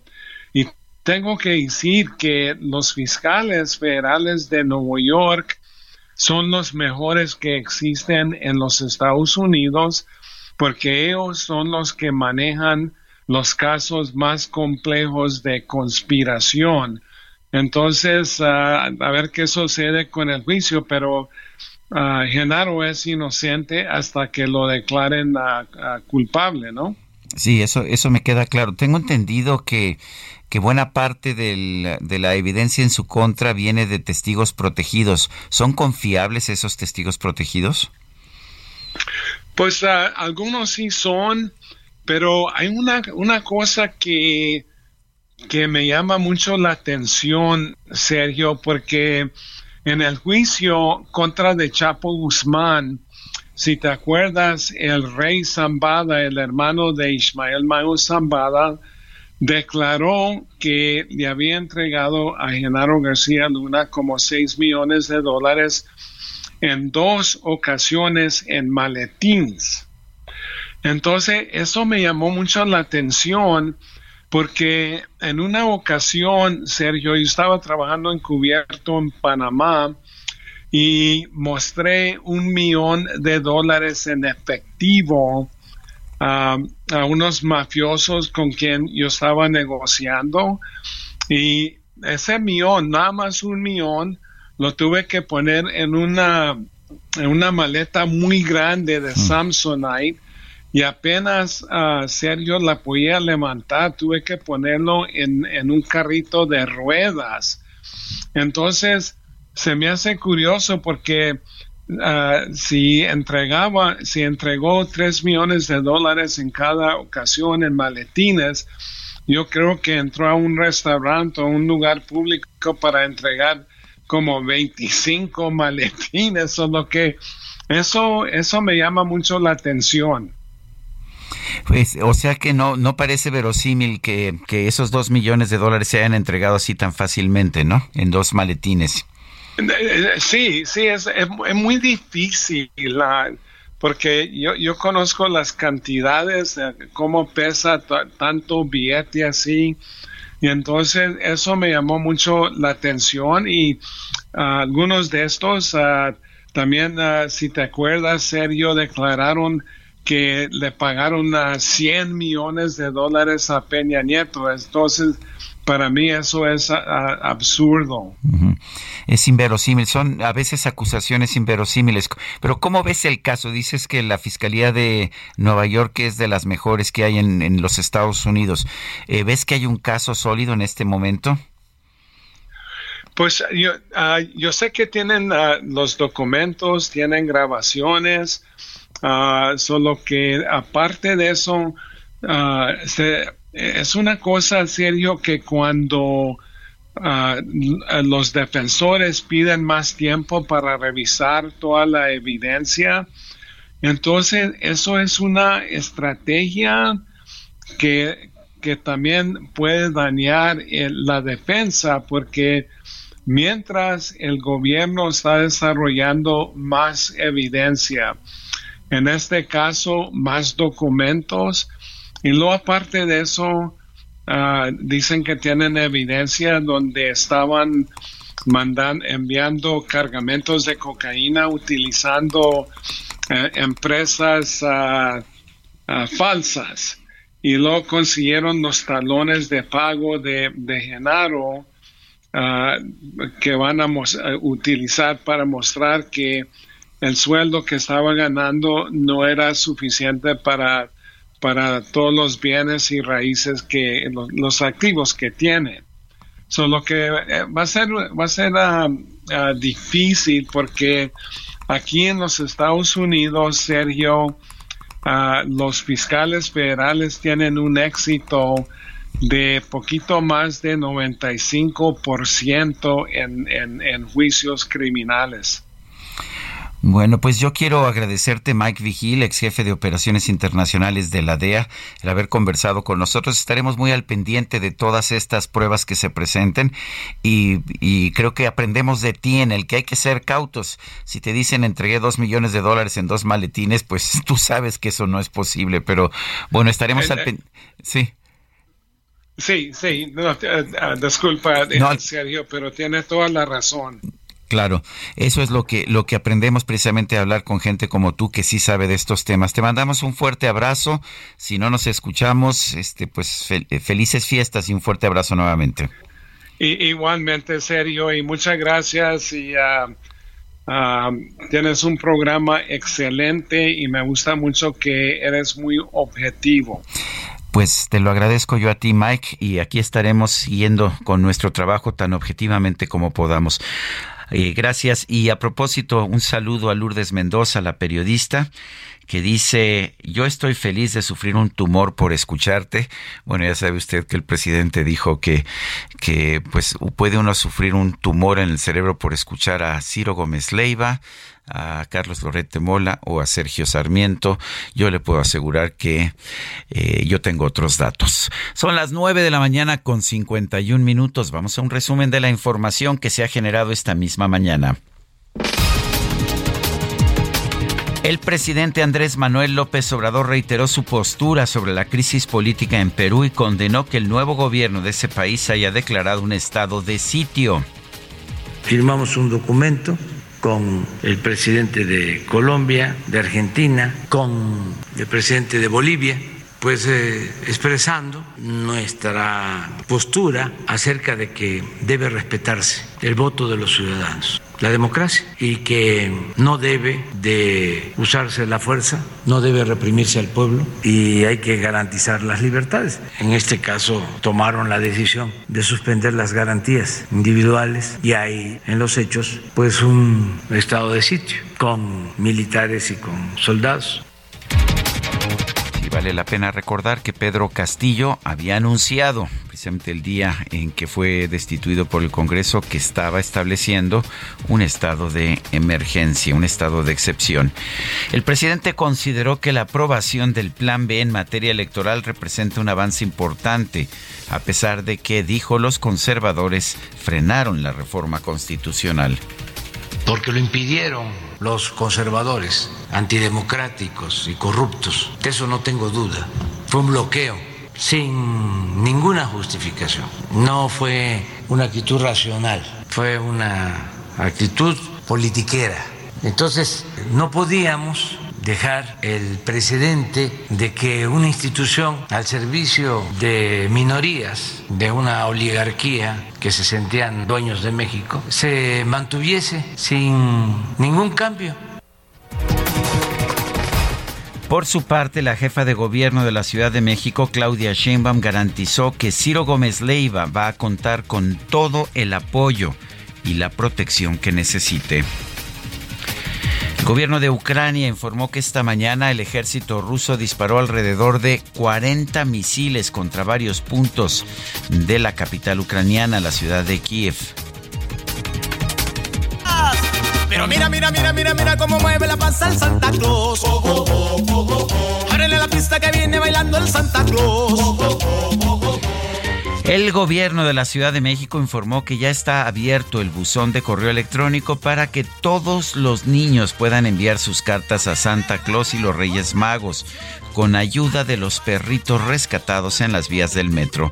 La recepción de las cartas va a ser en la dirección de correo lomitos con santa y los reyes arroba gmail.com. Repito, lomitos con santa y los reyes arroba gmail.com. Como confirmación, los niños van a recibir un correo con la fotografía del perrito que los está atendiendo. mira, mira, mira, mira, mira cómo mueve la panza el Santa Claus. Bueno, pues ya se nos acabó el tiempo. Gracias por escucharnos. Nos escuchamos. Ah, mañana descansamos, ¿verdad? Pero nos escuchamos el lunes en punto de las 7. Hasta entonces. Gracias de todo corazón. hasta diciembre la gente se divierte con este baile de Santa Claus. Igual que el año pasado, Santa viene pesado y con muchos regalos. Viene y más panzo y viene bailando el baile de Santa Claus. Toda la gente espera diciembre y quieres Navidad. Tu be happy es que ya llegó Santa Claus. Tu regalo te va a dar, pero si te portaste mal, bueno retorcido te va a dejar. Pero mira, mira, mira, mira, mira cómo mueve la panza el Santa Claus.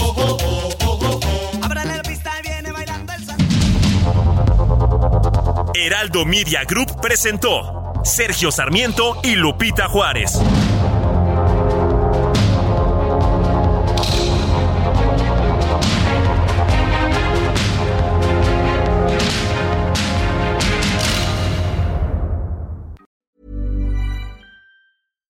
Hi, I'm Daniel, founder of Pretty Litter. Cats and cat owners deserve better than any old-fashioned litter. That's why I teamed up with scientists and veterinarians to create Pretty Litter. Its innovative crystal formula has superior odor control and weighs up to 80% less than clay litter. Pretty Litter even monitors health by changing colors to help detect early signs of potential illness. It's the world's smartest kitty litter.